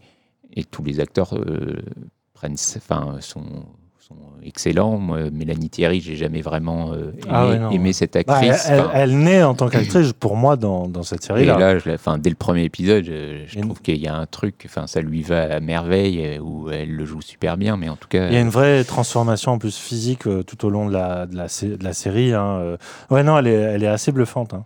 Alors que les autres, on savait que c'était des grands Ah, acteurs. Kateb, et on l'a- Voilà. mais bon, il confirme en tout cas qu'il est toujours aussi bon. Euh, Pio Marmaille, c'est pareil. Et pourtant, il n'a pas Il a beaucoup- vraiment pas le beau rôle. hein. Il n'a pas le beau rôle, il n'a pas beaucoup de choses à jouer, mais il le joue super bien. Clémence Poésie, pareil, elle est excellente. Et puis euh, il y a cette, euh, cette gamine qui. euh, Céleste Brunkel. ouais, qui, est, qui est une vraie révélation et qui est, Oui. Qui est limite le segment le plus, euh, le plus intéressant. Enfin, Qui se révèle le plus tard, en tout cas. Enfin, il se euh, révèle le plus tard. ouais. Disons que, on va dire, les, les acteurs confirmés explosent tout dès le départ Mm. et ensuite ils font vivre leur personnage. Alors que elle, vu qu'on déjà on la connaît pas et elle est, c'est une actrice qui, qui- on sent encore qu'elle est, elle, elle sort d'une école. Enfin peut-être Mm. pas, mais elle a peut-être été castée euh, par casting sauvage, mais il y a ce côté encore très débutant dans le jeu. Mais en fait, elle cache très très bien son jeu parce que justement, elle, euh, enfin, les derniers épisodes avec elle sont absolument bouleversants, euh, notamment grâce à sa partition. Bah, ce qui est marrant, hein, c'est que tu as l'impression qu'elle joue de mieux en mieux euh, au fur et à mesure que son personnage aussi bah, est plus à l'aise avec ce psy et, plus, et arrive plus facilement à, à parler. Du coup, je ne sais pas si c'est voulu ou si c'est une coïncidence, mais, mais c'est vraiment très très fort. Mais, mais ouais, pour revenir sur l'écriture, moi je trouve il y a, enfin, il y a des détails, des, dialogues qui sont euh, posés comme ça dans un épisode et qui reviennent un peu plus tard, qui refont écho. Enfin, il y a toujours, il y a toujours, euh, il y a rien de gratuit. J'ai l'impression que chaque euh, chaque truc rebondit sur l'autre et et dans la construction même de chaque épisode, parce que à chaque fois, chaque épisode, il y a il y a une vraie, enfin c'est toujours une séance et il y a, enfin chaque épisode se suffit en lui-même quasiment. Et à chaque fois, il y a toujours ce moment où tu te dis à quel moment le, le psy va avoir une, une espèce de, de- de- de pertinence dans ce propos et il arrive toujours, euh, Frédéric Pierrot qui est incroyable, il arrive toujours à, à analyser brillamment quoi. Enfin, sans, euh, enfin, sans donner l'impression de, de, de faire du, du- de la psy de comptoir. hein. Enfin, je trouve ça hyper. euh, enfin, ça, ça évoque Freud et, et bien d'autres. euh, Toute l'école. et bien, Toute l'école voilà. psychanalytique est là. hein. Et, et même ça en, ça en parle, enfin, parce que lui voit, un- voit une psy, comme tous les psys, je crois, Ouais, en tout cas. contrôleur, ouais. Et, euh, et ils évoquent tout ça. Enfin, il y a une bataille entre eux qui est, bah, ils sont pas de la même école, etc. Et enfin, et tout ça est vraiment passionnant et euh, et toujours on revient avec ces, ces attentats qui reviennent constamment et qui euh, bah, sont vraiment la, la- la cause d'un d'un drame euh, Un trauma, hu- hein. humain Très et, clairement. et universel presque, enfin Ouais. euh, commun quoi. Oui, oui, tout à fait. tu t'as aimé, toi? Ah oui, oui, non, j'étais, bien sûr, j'étais, très touché par la série. Après, moi, j'y allais de manière un peu plus, euh, euh, avec un peu plus d'a- d'appréhension parce que j'avais vu les trois saisons euh, de la version américaine qui avaient été un peu annulées euh, euh, sur sa dernière parce que les, les audiences suivaient pas forcément. Ça m'avait, ça m'avait profond. C'est vraiment une série du passé pour moi en fait, Mm. In Treatment. Donc il y a ce côté un peu aussi très mécanique. Qui, qui, du coup, quand tu le revois une deuxième fois, te saute un peu plus aux yeux. D'autant plus que la série, et c'est pas pour rien que beaucoup de psychanalystes sont invités sur les plateaux télé pour en parler. Et la plupart du temps, ils sont enthousiastes parce que tu as ce côté euh, cas d'école, en fait. Mm. Limite cours magistral. hein. Des fois, ça m'a un peu sorti. euh, tout d'un coup, Pierrot, euh, qui est dans le naturalisme le plus absolu, te fait. vous avez fait ce qu'on appelle un euh, comment s'appelle? Un transfert. Et du coup, il débite sa leçon. Donc il y a ce côté un peu pas psychanalyse pour les nuls parce que c'est plus subtil que ça, mais il y a, il y a ce côté d'être un peu parfois à l'université euh, qui te sort de la réalité de ce qu'est une séance parce que au fond, il faut pas espérer un point de vue documentaire sur la tenue d'une séance. C'est pas ça l'intérêt de la série, je pense. Non, non. Euh, parce que ça, je pense pas que ça se passe comme ça dans la, dans la vraie vie. Et c'est pas ça l'intérêt. Ce qui est l'intérêt, c'est effectivement de, de, de provoquer tout, tout simplement une mécanique de euh, euh, une, une expérience de rétention, c'est-à-dire de, de se prendre d'empathie pour des personnages qui paraissent quand même très problématiques, voire même assez détestables pour certains au premier allant, et qui, euh, au final, euh, les failles qu'ils révèlent, tu te dis, même si je vis pas la même vie qu'eux, c'est des angoisses existentielles que je vis aussi parfois au quotidien et que moi, j'ai jamais osé passer le pas d'aller les verbaliser ailleurs. Puis il y a quelque chose de très beau dans la démarche, effectivement, du psy qui analyse les gens comme nous, on peut analyser les séries. Il y a, moi, je vois beaucoup de parenté dans. Il analyse des gestes, il comme nous, on analyse des images. Et euh, moi, ça me, ça me touche vraiment ce, processus-là. Euh, et euh, je vais pas revenir sur le casting, tu as, très bien résumé le truc, mais moi, ce qui m'a vraiment. Vraiment, je me suis dit, ah, ok, il y a vraiment un intérêt à faire une version française, euh, parce que c'est quand même bizarre que ça arrive quand même 12 ans après, voire plus par rapport à la version israélienne, que ça ressurgisse aujourd'hui. C'est que les scénaristes se sont dit, il faut vraiment qu'on euh, qu'on aborde la série non seulement la psy- psychanalyse à la française, parce qu'il y, a- quand même une école à la française, ne serait-ce qu'avec Lacan, euh, mais surtout de la relier avec ce qui nous constitue nous-mêmes en tant que sujet psychanalytique à l'échelle globale. Et effectivement, c'est ce, cette influence qu'a les attentats du, euh, de novembre 2015, voire même au-delà de Mm. Charlie Hebdo aussi, euh, sur notre psyché à nous.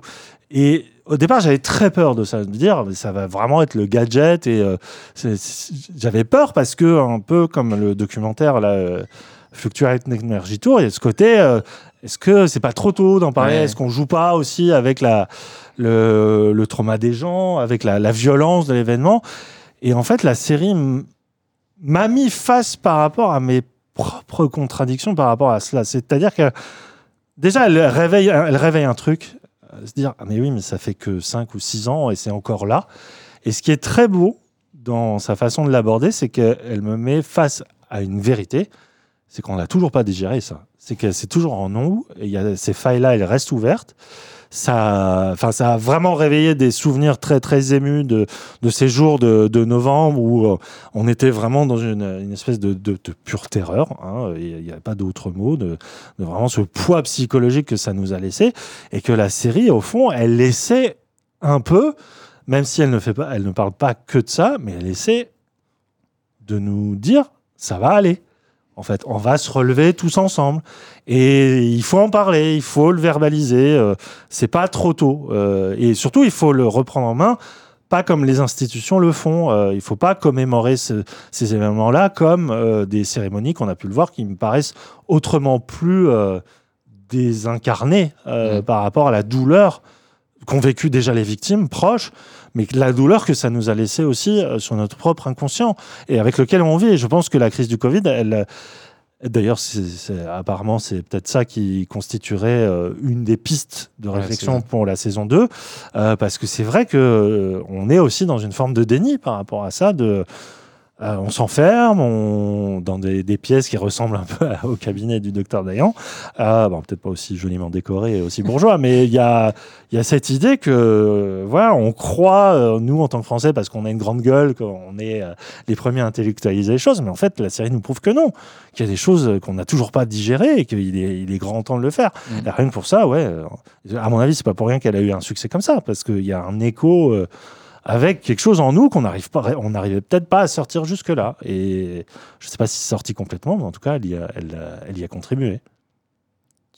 parfait. Oh, pardon, je voulais pas mettre la chatte de plomb. En tout cas, oui, c'est quand même une série à regarder. Et puis ça, enfin, c'est tellement bien fait, c'est tellement naturel. Enfin, c'est en plus la, la- la patte des, des- de, de Salvadori, de Pariser.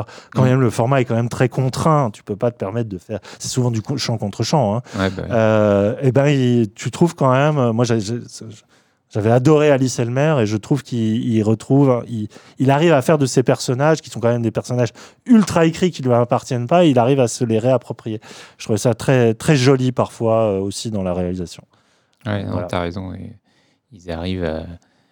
Bah, ça fait pas euh, théâtre filmé ou, Exactement. ou un truc comme ça. Enfin, c'est ça, ça respire toujours. euh, bah, la manière de, de, de, de, rester sur le visage de, Frédéric Pierrot Mm. par moment, où, euh, on perçoit juste par son, son visage qui est pas, pas toujours hyper expressif, mais euh, on perçoit la douleur qui, qui, qui, qui l'ingurgite et qu'il essaie d'analyser, de, de, de, de- penser.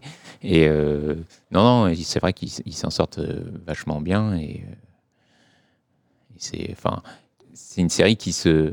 Enfin, moi, j'ai, vécu avec ces personnages et, et vraiment, je, enfin, je, je l'ai vu en deux jours parce que j'avais envie de voir euh, Mhm. qu'est-ce qui allait se passer le lundi prochain avec, ce, avec ce tel ou tel patient. Et, et c'était vraiment euh, une, forme de deuil à la fin de, leur dire au revoir. Quoi. Et un peu comme euh, quand le psy euh, dit Bon, bah, on arrête, euh, vous êtes guéri. Quoi. Et, et ouais, c'est, c'est assez. c'est- il y a un transfert qui se fait presque avec, enfin, avec la série, quoi, et c'est assez fort. Quoi. Ouais, c'est très fort et je pense que voilà, je, la, la plupart d'entre nous l'avons vu, mais on peut que vous recommander. hein, de...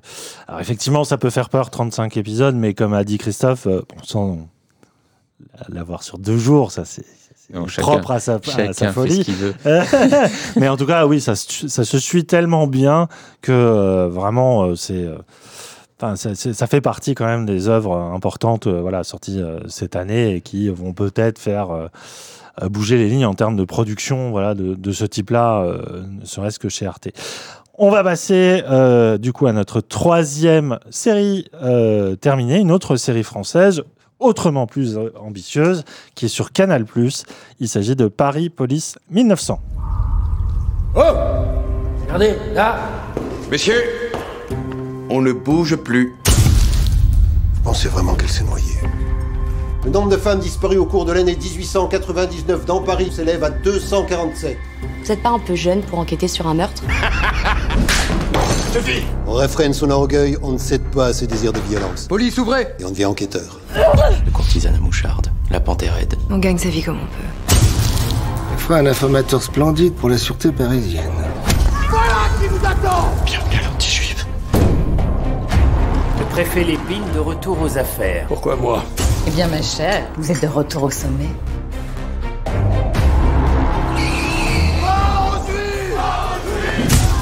Dreyfus va être rejugé. La moitié de la France va devenir folle à cette occasion.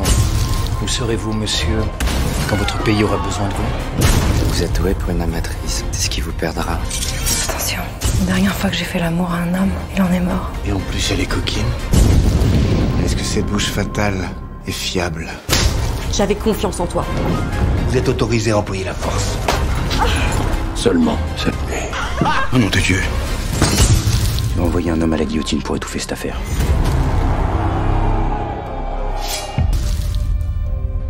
À l'aube de 1900 et de son entrée dans le XXe siècle, la capitale française entre dans une période de conflits politiques qui débouche sur des affrontements sanglants dans la rue, en cause l'affaire Dreyfus, qui crée un climat de guerre civile entre pro, pro-Dreyfusards, souvent constitués d'anarchistes, et anti-Dreyfusards représentés par une ligue d'extrême droite antisémite. On suit le quotidien d'une brigade policière prise dans l'étau de ces affrontements, mais aussi sa difficile résolution d'une affaire criminelle terrible, une série de meurtres féminicides dont les méthodes ne sont pas sans rappeler celles d'un certain Jack l'Éventreur.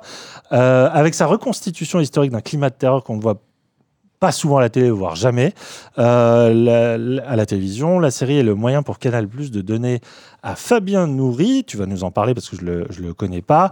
Euh, apparemment, c'est un BDaste très connu. Il a été aussi scénariste au cinéma. On lui donne les moyens de réaliser sa première fresque télévisuelle dont l'ampleur et l'ambition sont les premiers piliers. Mais y a-t-il autre chose qu'une grande ambition, Christophe? Ah, c'est un, c'est un peu le problème. Mais euh, oui, non, tu l'as dit, donc c'est Fabien Nury. Nury, qui- pas Nourri, oui, pardon. Qui a fait euh, l'excellente Il était une fois en France. Donc une BD Donc une BD qui, pareil, qui a un, un- un- un gros, euh, un gros volume, quoi, et qui, euh, qui raconte euh, l'histoire de la France pendant la Seconde Guerre mondiale. Enfin, C'est quoi le style, si on devait euh, comparer à un Tardy, par exemple? Est-ce que ça se retrouve dans sa série, notamment euh, Oui, une oui, parenté entre les styles? Oui, oui, il y a vraiment. Enfin, en tout cas, c'est très, euh, c'est très documenté. On sent qu'il y a une volonté bah, de reconstituer une époque, un- quelque chose comme ça, et euh, d'être vraiment au cœur de, la chose et de, révéler des choses qu'on qu'on connaît pas, enfin, au-delà de- du côté carte postale de, des, événements qu'on peut avoir. Et, là, il, il refait exactement la même chose, en effet. Enfin, euh, c'est la belle époque, en fait. Ça se passe pendant la belle époque. Et on se rend compte qu'il n'y a Pas rien. si belle que ça. Qu'il y a rien de beau. hein. Enfin, la série est vraiment euh, assez poisseuse et euh, même euh, assez gore hein, par Oui, moment. oui, oui. Peut-être Ça- un peu ça y trop- va, oui. Peut-être un peu trop parfois même. Mm. Mais, mais ouais, non, étant à, mo- à- à montrer bah, la, la réalité de, de, de, de cette époque où il y a des inégalités sociales, il y a du séparatisme, il y a une précarité, il y a de la l'insécurité.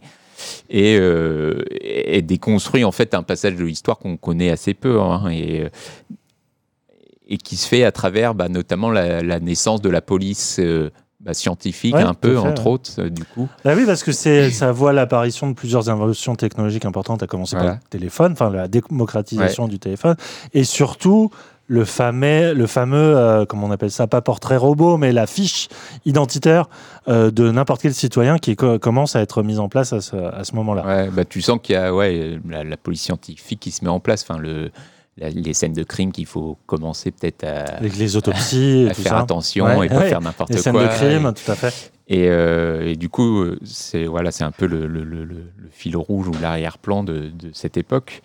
Mais euh, après, euh, Le truc, c'est que la série oscille entre une reconstitution historique très, très, très forte, où il y a des moyens qui sont déployés qui sont pas possibles, sans, euh, sans aller jusqu'à la carte postale, c'est intéressant parce qu'ils filment souvent depuis la rue ou dans des, des intérieurs très. euh, euh, très réduits. Euh, Il n'y a pas de gros plans sur la Je pense qu'ils ils pouvaient pas, hein, tout simplement pour Non. des questions.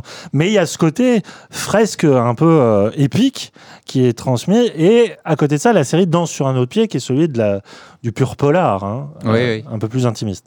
Bah ouais, ouais, non, mais c'est vrai que la reconstitution est impressionnante. Enfin, pour une série, je pense qu'on a française en tout cas, on n'avait jamais vu un truc aussi euh, ambitieux et, et réussi pour le coup. Mais euh, la- enfin, sur le papier, la série, elle, elle est, elle est passionnante parce que bah voilà, elle raconte des choses qu'on connaît pas forcément exactement sur cette époque. Elle revient aussi pas mal sur les inégalités entre les hommes et les femmes. Mm. Et du coup, elle- fait pas mal écho à, à- à l'actualité euh, d'aujourd'hui, quoi. Et notamment en donnant le, le premier rôle à une femme qui, était, qui est devenue la première avocate de France. Et, euh, Ah, tu pensais à elle? Moi, je pensais à l'espionne. euh, Ouais, à l'espionne aussi, aussi, ouais. ouais. Et, euh, et, on, on voit bien qu'elle a du mal à, À s'imposer, à, s'imposer, alors qu'elle a des diplômes, etc. Mais ouais. que euh, bah, elle est moquée, etc. en tout cas, voilà, on a des premières traces de, de féminisme, alors qu'on sait que le- la route est encore longue. hein. Oh là les oui. femmes n'auront pas le droit de vote avant euh, 44. Mm. Euh, et voilà, enfin, il y a, il y a tous ces thèmes qui sont assez, euh, assez passionnants, mais moi, je suis toujours de côté avec cette Mm. série, en fait. Enfin, ça manque de. Je sais pas si c'est euh, l'interprétation peut-être parfois qui me gêne. Enfin, en tout cas, le héros, je le trouve assez fade. Ouais, mais oui. Et ça, oui. ça manque un peu d'émotion. Jérémy aut- Autant les personnages féminins sont très beaux, notamment la femme du, du préfet de police, je trouve qu'il vit, euh, enfin qui, qui, qui survit à un enfer euh, Oh oui. pendant, Ouais, ouais. pendant un long moment. Et, euh, mais ouais, je sais pas, je reste souvent de côté. Il, manque un souffle aussi, peut-être. euh, Mm, Ouais, je sais pas. j'ai- j'ai- Enfin, quand j'en parle, j'ai que des bonnes choses à en dire. Et au final, pourtant, j'ai pas plus que ça aimé la série. Ouais, non, ça, je, je- je suis d'accord avec toi. Il y a un, un truc qui. T'arrêtes pas de te dire, euh, ça restera pas, en fait. Euh, J'étais assez bluffé par le début, moi, euh, par ce souffle. euh, déjà, de quand même de prendre de front un sérieux. pro- un sérieux c'est- c'est presque une omerta en France, hein, l'affaire Dreyfus, quand même, faut, parce que ça contient tellement de failles sur euh, la, la société française, ces problèmes d'antisémitisme qui sont toujours d'actualité, qui n'ont jamais été résolus et qui. Enfin, et on oublie que quand même ça a pris une, une dimension étatique avant même la Seconde Guerre mondiale. Enfin, Ouais, ouais. quand tu dis vraiment que l'État était limite complice de ce qui s'apparente dans la série à des pogroms, enfin, il y a, la série commence quand même sur une scène de limite de lynchage d'un pauvre tenancier de kiosque par euh, cette ligue d'extrême droite où, euh, où vraiment tu as, vraiment l'impression que le- L'enfer parisien, c'est euh, l'enfer. Le, le pavé parisien, c'est l'enfer. Il y a Mm. vraiment cette idée de euh, Paris est devenu une cité de non-droit euh, et euh, il y a une vraie atmosphère de guerre civile qui est très très bien reproduite. Et surtout, je me dis bon bah c'est un vrai travail de devoir de mémoire, de commémoration, de, de choses qu'on met un peu sous le, un peu comme la colonisation, on met sous le tapis hein, parce que c'est un peu gênant quand même. Et que la série, au contraire, regarde dans les yeux. Il n'empêche que, à la fois, euh, pour des raisons purement scénaristiques, c'est-à-dire que la série est trop longue et que son affaire criminelle centrale s'enlise très clairement. Enfin, ça oui, prend oui. beaucoup trop de temps. Euh, alors moi, j'aime bien l'idée du euh, premier rôle, jeune enquêteur, qui est vraiment très naïf. Eh ben, il a une, idée de la loi très très précise. Enfin, vraiment, il a une idée du justicier, mais qui est très falot. Moi, je trouve que c'est une idée intéressante parce que pour le coup, le- le- l'acteur le, joue bien. Euh, mais c'est vrai que tu as du mal à te raccrocher. Du coup, tu vas chercher, comme tu as dit, du côté du casting féminin qui, pour le coup, est beaucoup plus convaincant. Euh, moi, j'aime beaucoup Marc Barbet hein, en, en préfet euh, de Oui, police, il euh, il qui est un bien, acteur plus théâtral, et, mais ça, ça marche bien. Moi, en fait, le problème, c'est là où je me dis, euh, Nuri, tu sens que c'est un BDAS dans le sens où il travaille tous ses plans comme des cases. C'est très bien fait. Vraiment, il y a un travail sur l'image, c'est impeccable. Mais quand tu passes au mouvement et quand tu passes à l'acteur de chair, tu peux plus te permettre. que- Alors, je connais pas bien son travail de BD, mais il y a ce côté très graphique, très poussé, où tu sens qu'il fait durer les scènes, et notamment les scènes gore, notamment les scènes. euh, euh, Il y a une séquence qui, moi, mais vraiment. Euh, Enfin, j'ai failli arrêter ou euh, pas de pas de parce que je voulais pas voir ça, mais parce que ça me fatiguait. euh, où c'est ce fameux leader de la ligue antisémite euh, se représente tous les soirs sur une scène théâtrale et il s'est donné comme rituel d'égorger un lapin. Euh, et sauf que la scène dure mais 15 ans où tu vois tout le sang du- de l'animal qui et en fait, il y a un truc très adolescent, je trouve, dans cette représentation de la violence. Tu sens qu'il, limite, il, tu sais, il prend plaisir. Ah, ah, là, ça y est, on va vous montrer du sang, on va montrer euh, des sexes en érection, euh, voilà. Oui, il y a une scène de, De- de limite de viol, hein, de- viol qui n'a pas lieu au final. Non, mais, mais qui- qui toute la préparation à ça est ça. insoutenable. Et euh, en plus, il va montrer l'acteur en ombre chinoise avec sa, sa bite qui est en train de grandir. Pardon, mais c'est Oui, oui. à côté voilà, de ce qu'on parlait de l'érotisme et tout ça, de la subtilité, de la pudeur. euh, ouais, ça fait un peu tâche. pas, ouais. Mais ça veut aussi représenter la réalité de la France à ce moment-là, qui, comme tu le dis, euh, on retient les, les, années 1900, la belle époque, les grandes inventions, l'art à la française, le, le, côté chic et prestigieux, alors qu'en fait, c'était le Moyen Âge. Enfin, il n'y a pas d'autre terme. Oui. Et euh, c'est, c'est, c'est- je, je comprends la démarche de- du, du showrunner derrière de, de, de montrer de cette montrer ouais. Mais sauf que tu sens limite qu'il prend plaisir à le faire et moi ça me laisse un peu de côté. Et euh, voilà, je, je garde une très belle proposition, très, beaucoup de moyens qui sont utilisés intelligemment.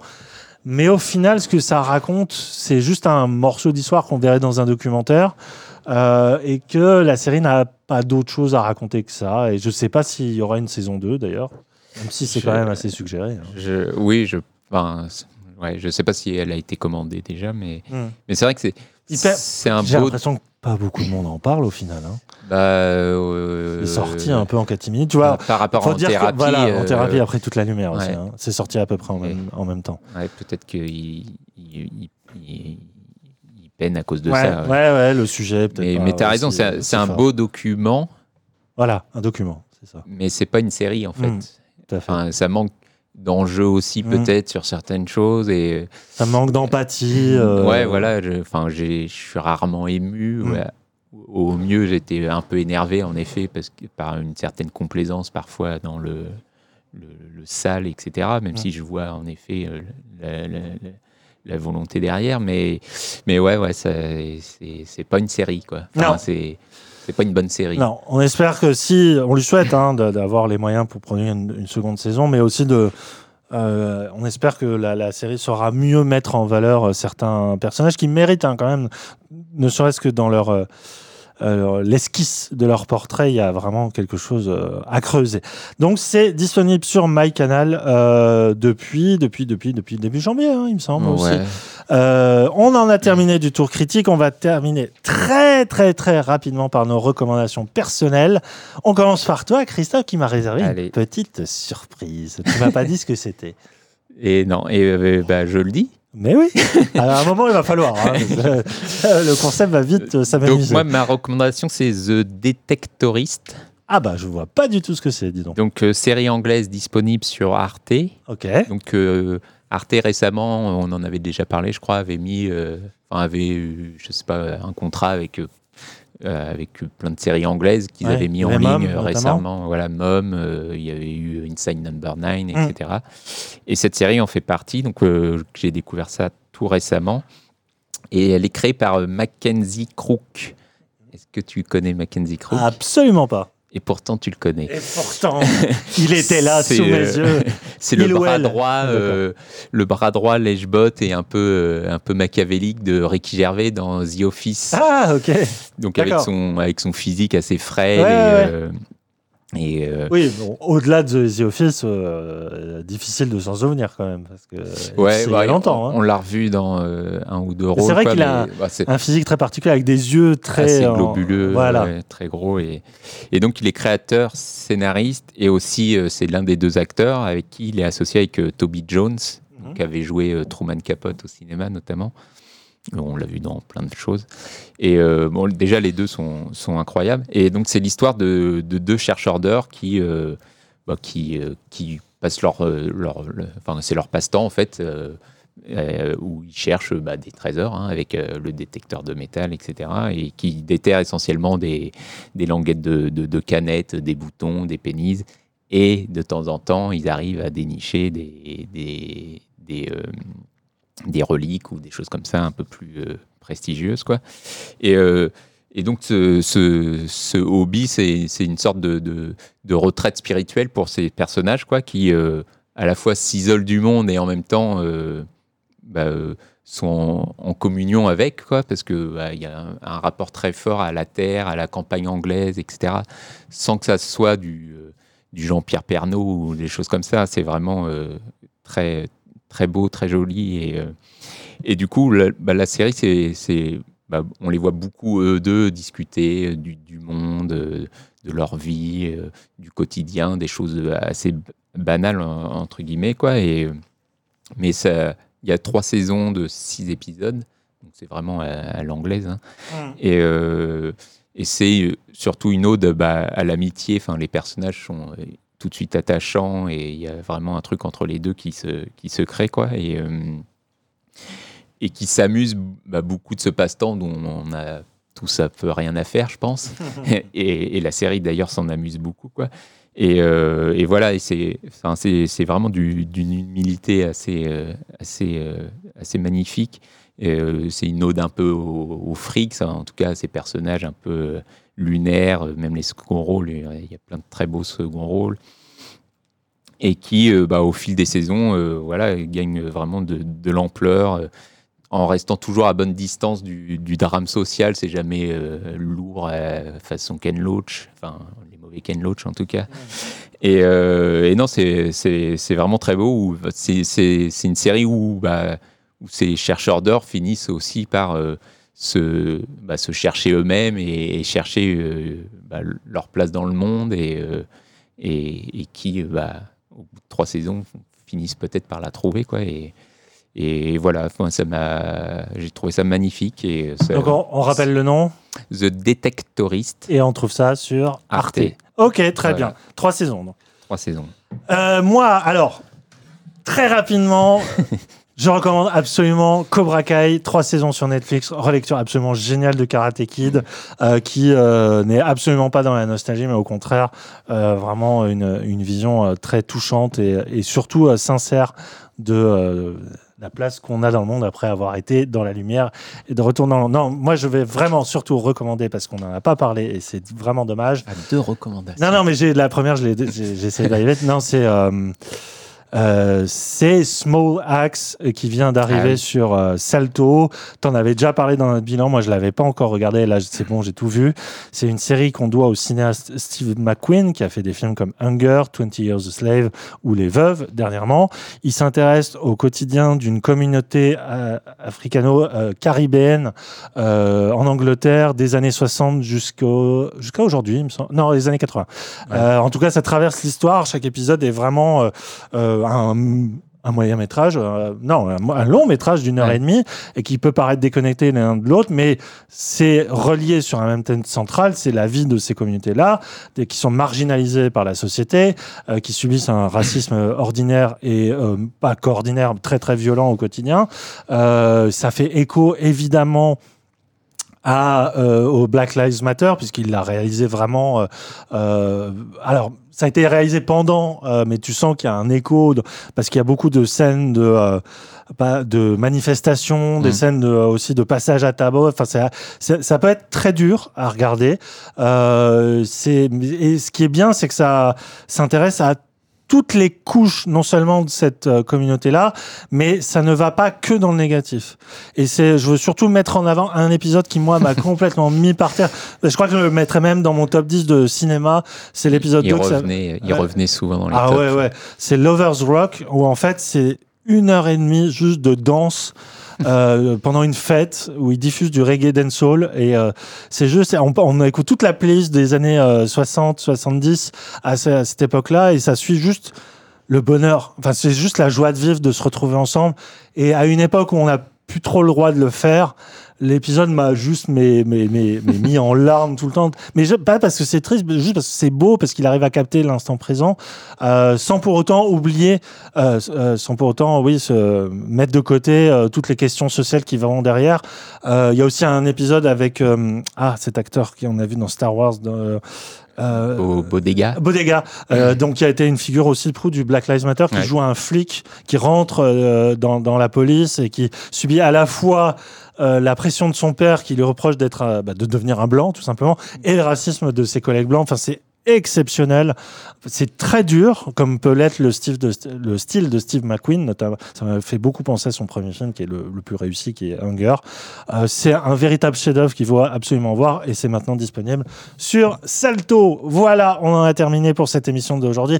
Merci Christophe. Merci à toi. On a tenu 2h06. Avec le montage, ça se trouve, ça va faire un peu moins. Ouais. On remercie évidemment Kevin Sicurel alias Moguri pour le montage et euh, on ne peut que recommander son podcast euh, Le Cozy Corner. On remercie aussi Thibaut François et sa société de production Esper Sounds pour les euh, génériques. Allez voir ce qu'ils font sur. no- euh, on, on met le lien sur notre site, c'est vachement bien. On se retrouve, je l'espère, Christophe, Rapidement. minimum dans un. euh, non. Minimum, Hein ma- maximum dans un mois. Très vite, en tout cas. En tout cas, euh, on espère autant de belles séries, donc, comme on a pu vous en parler aujourd'hui. Voilà. On vous laisse avec le générique. Merci. Merci. À bientôt. Salut.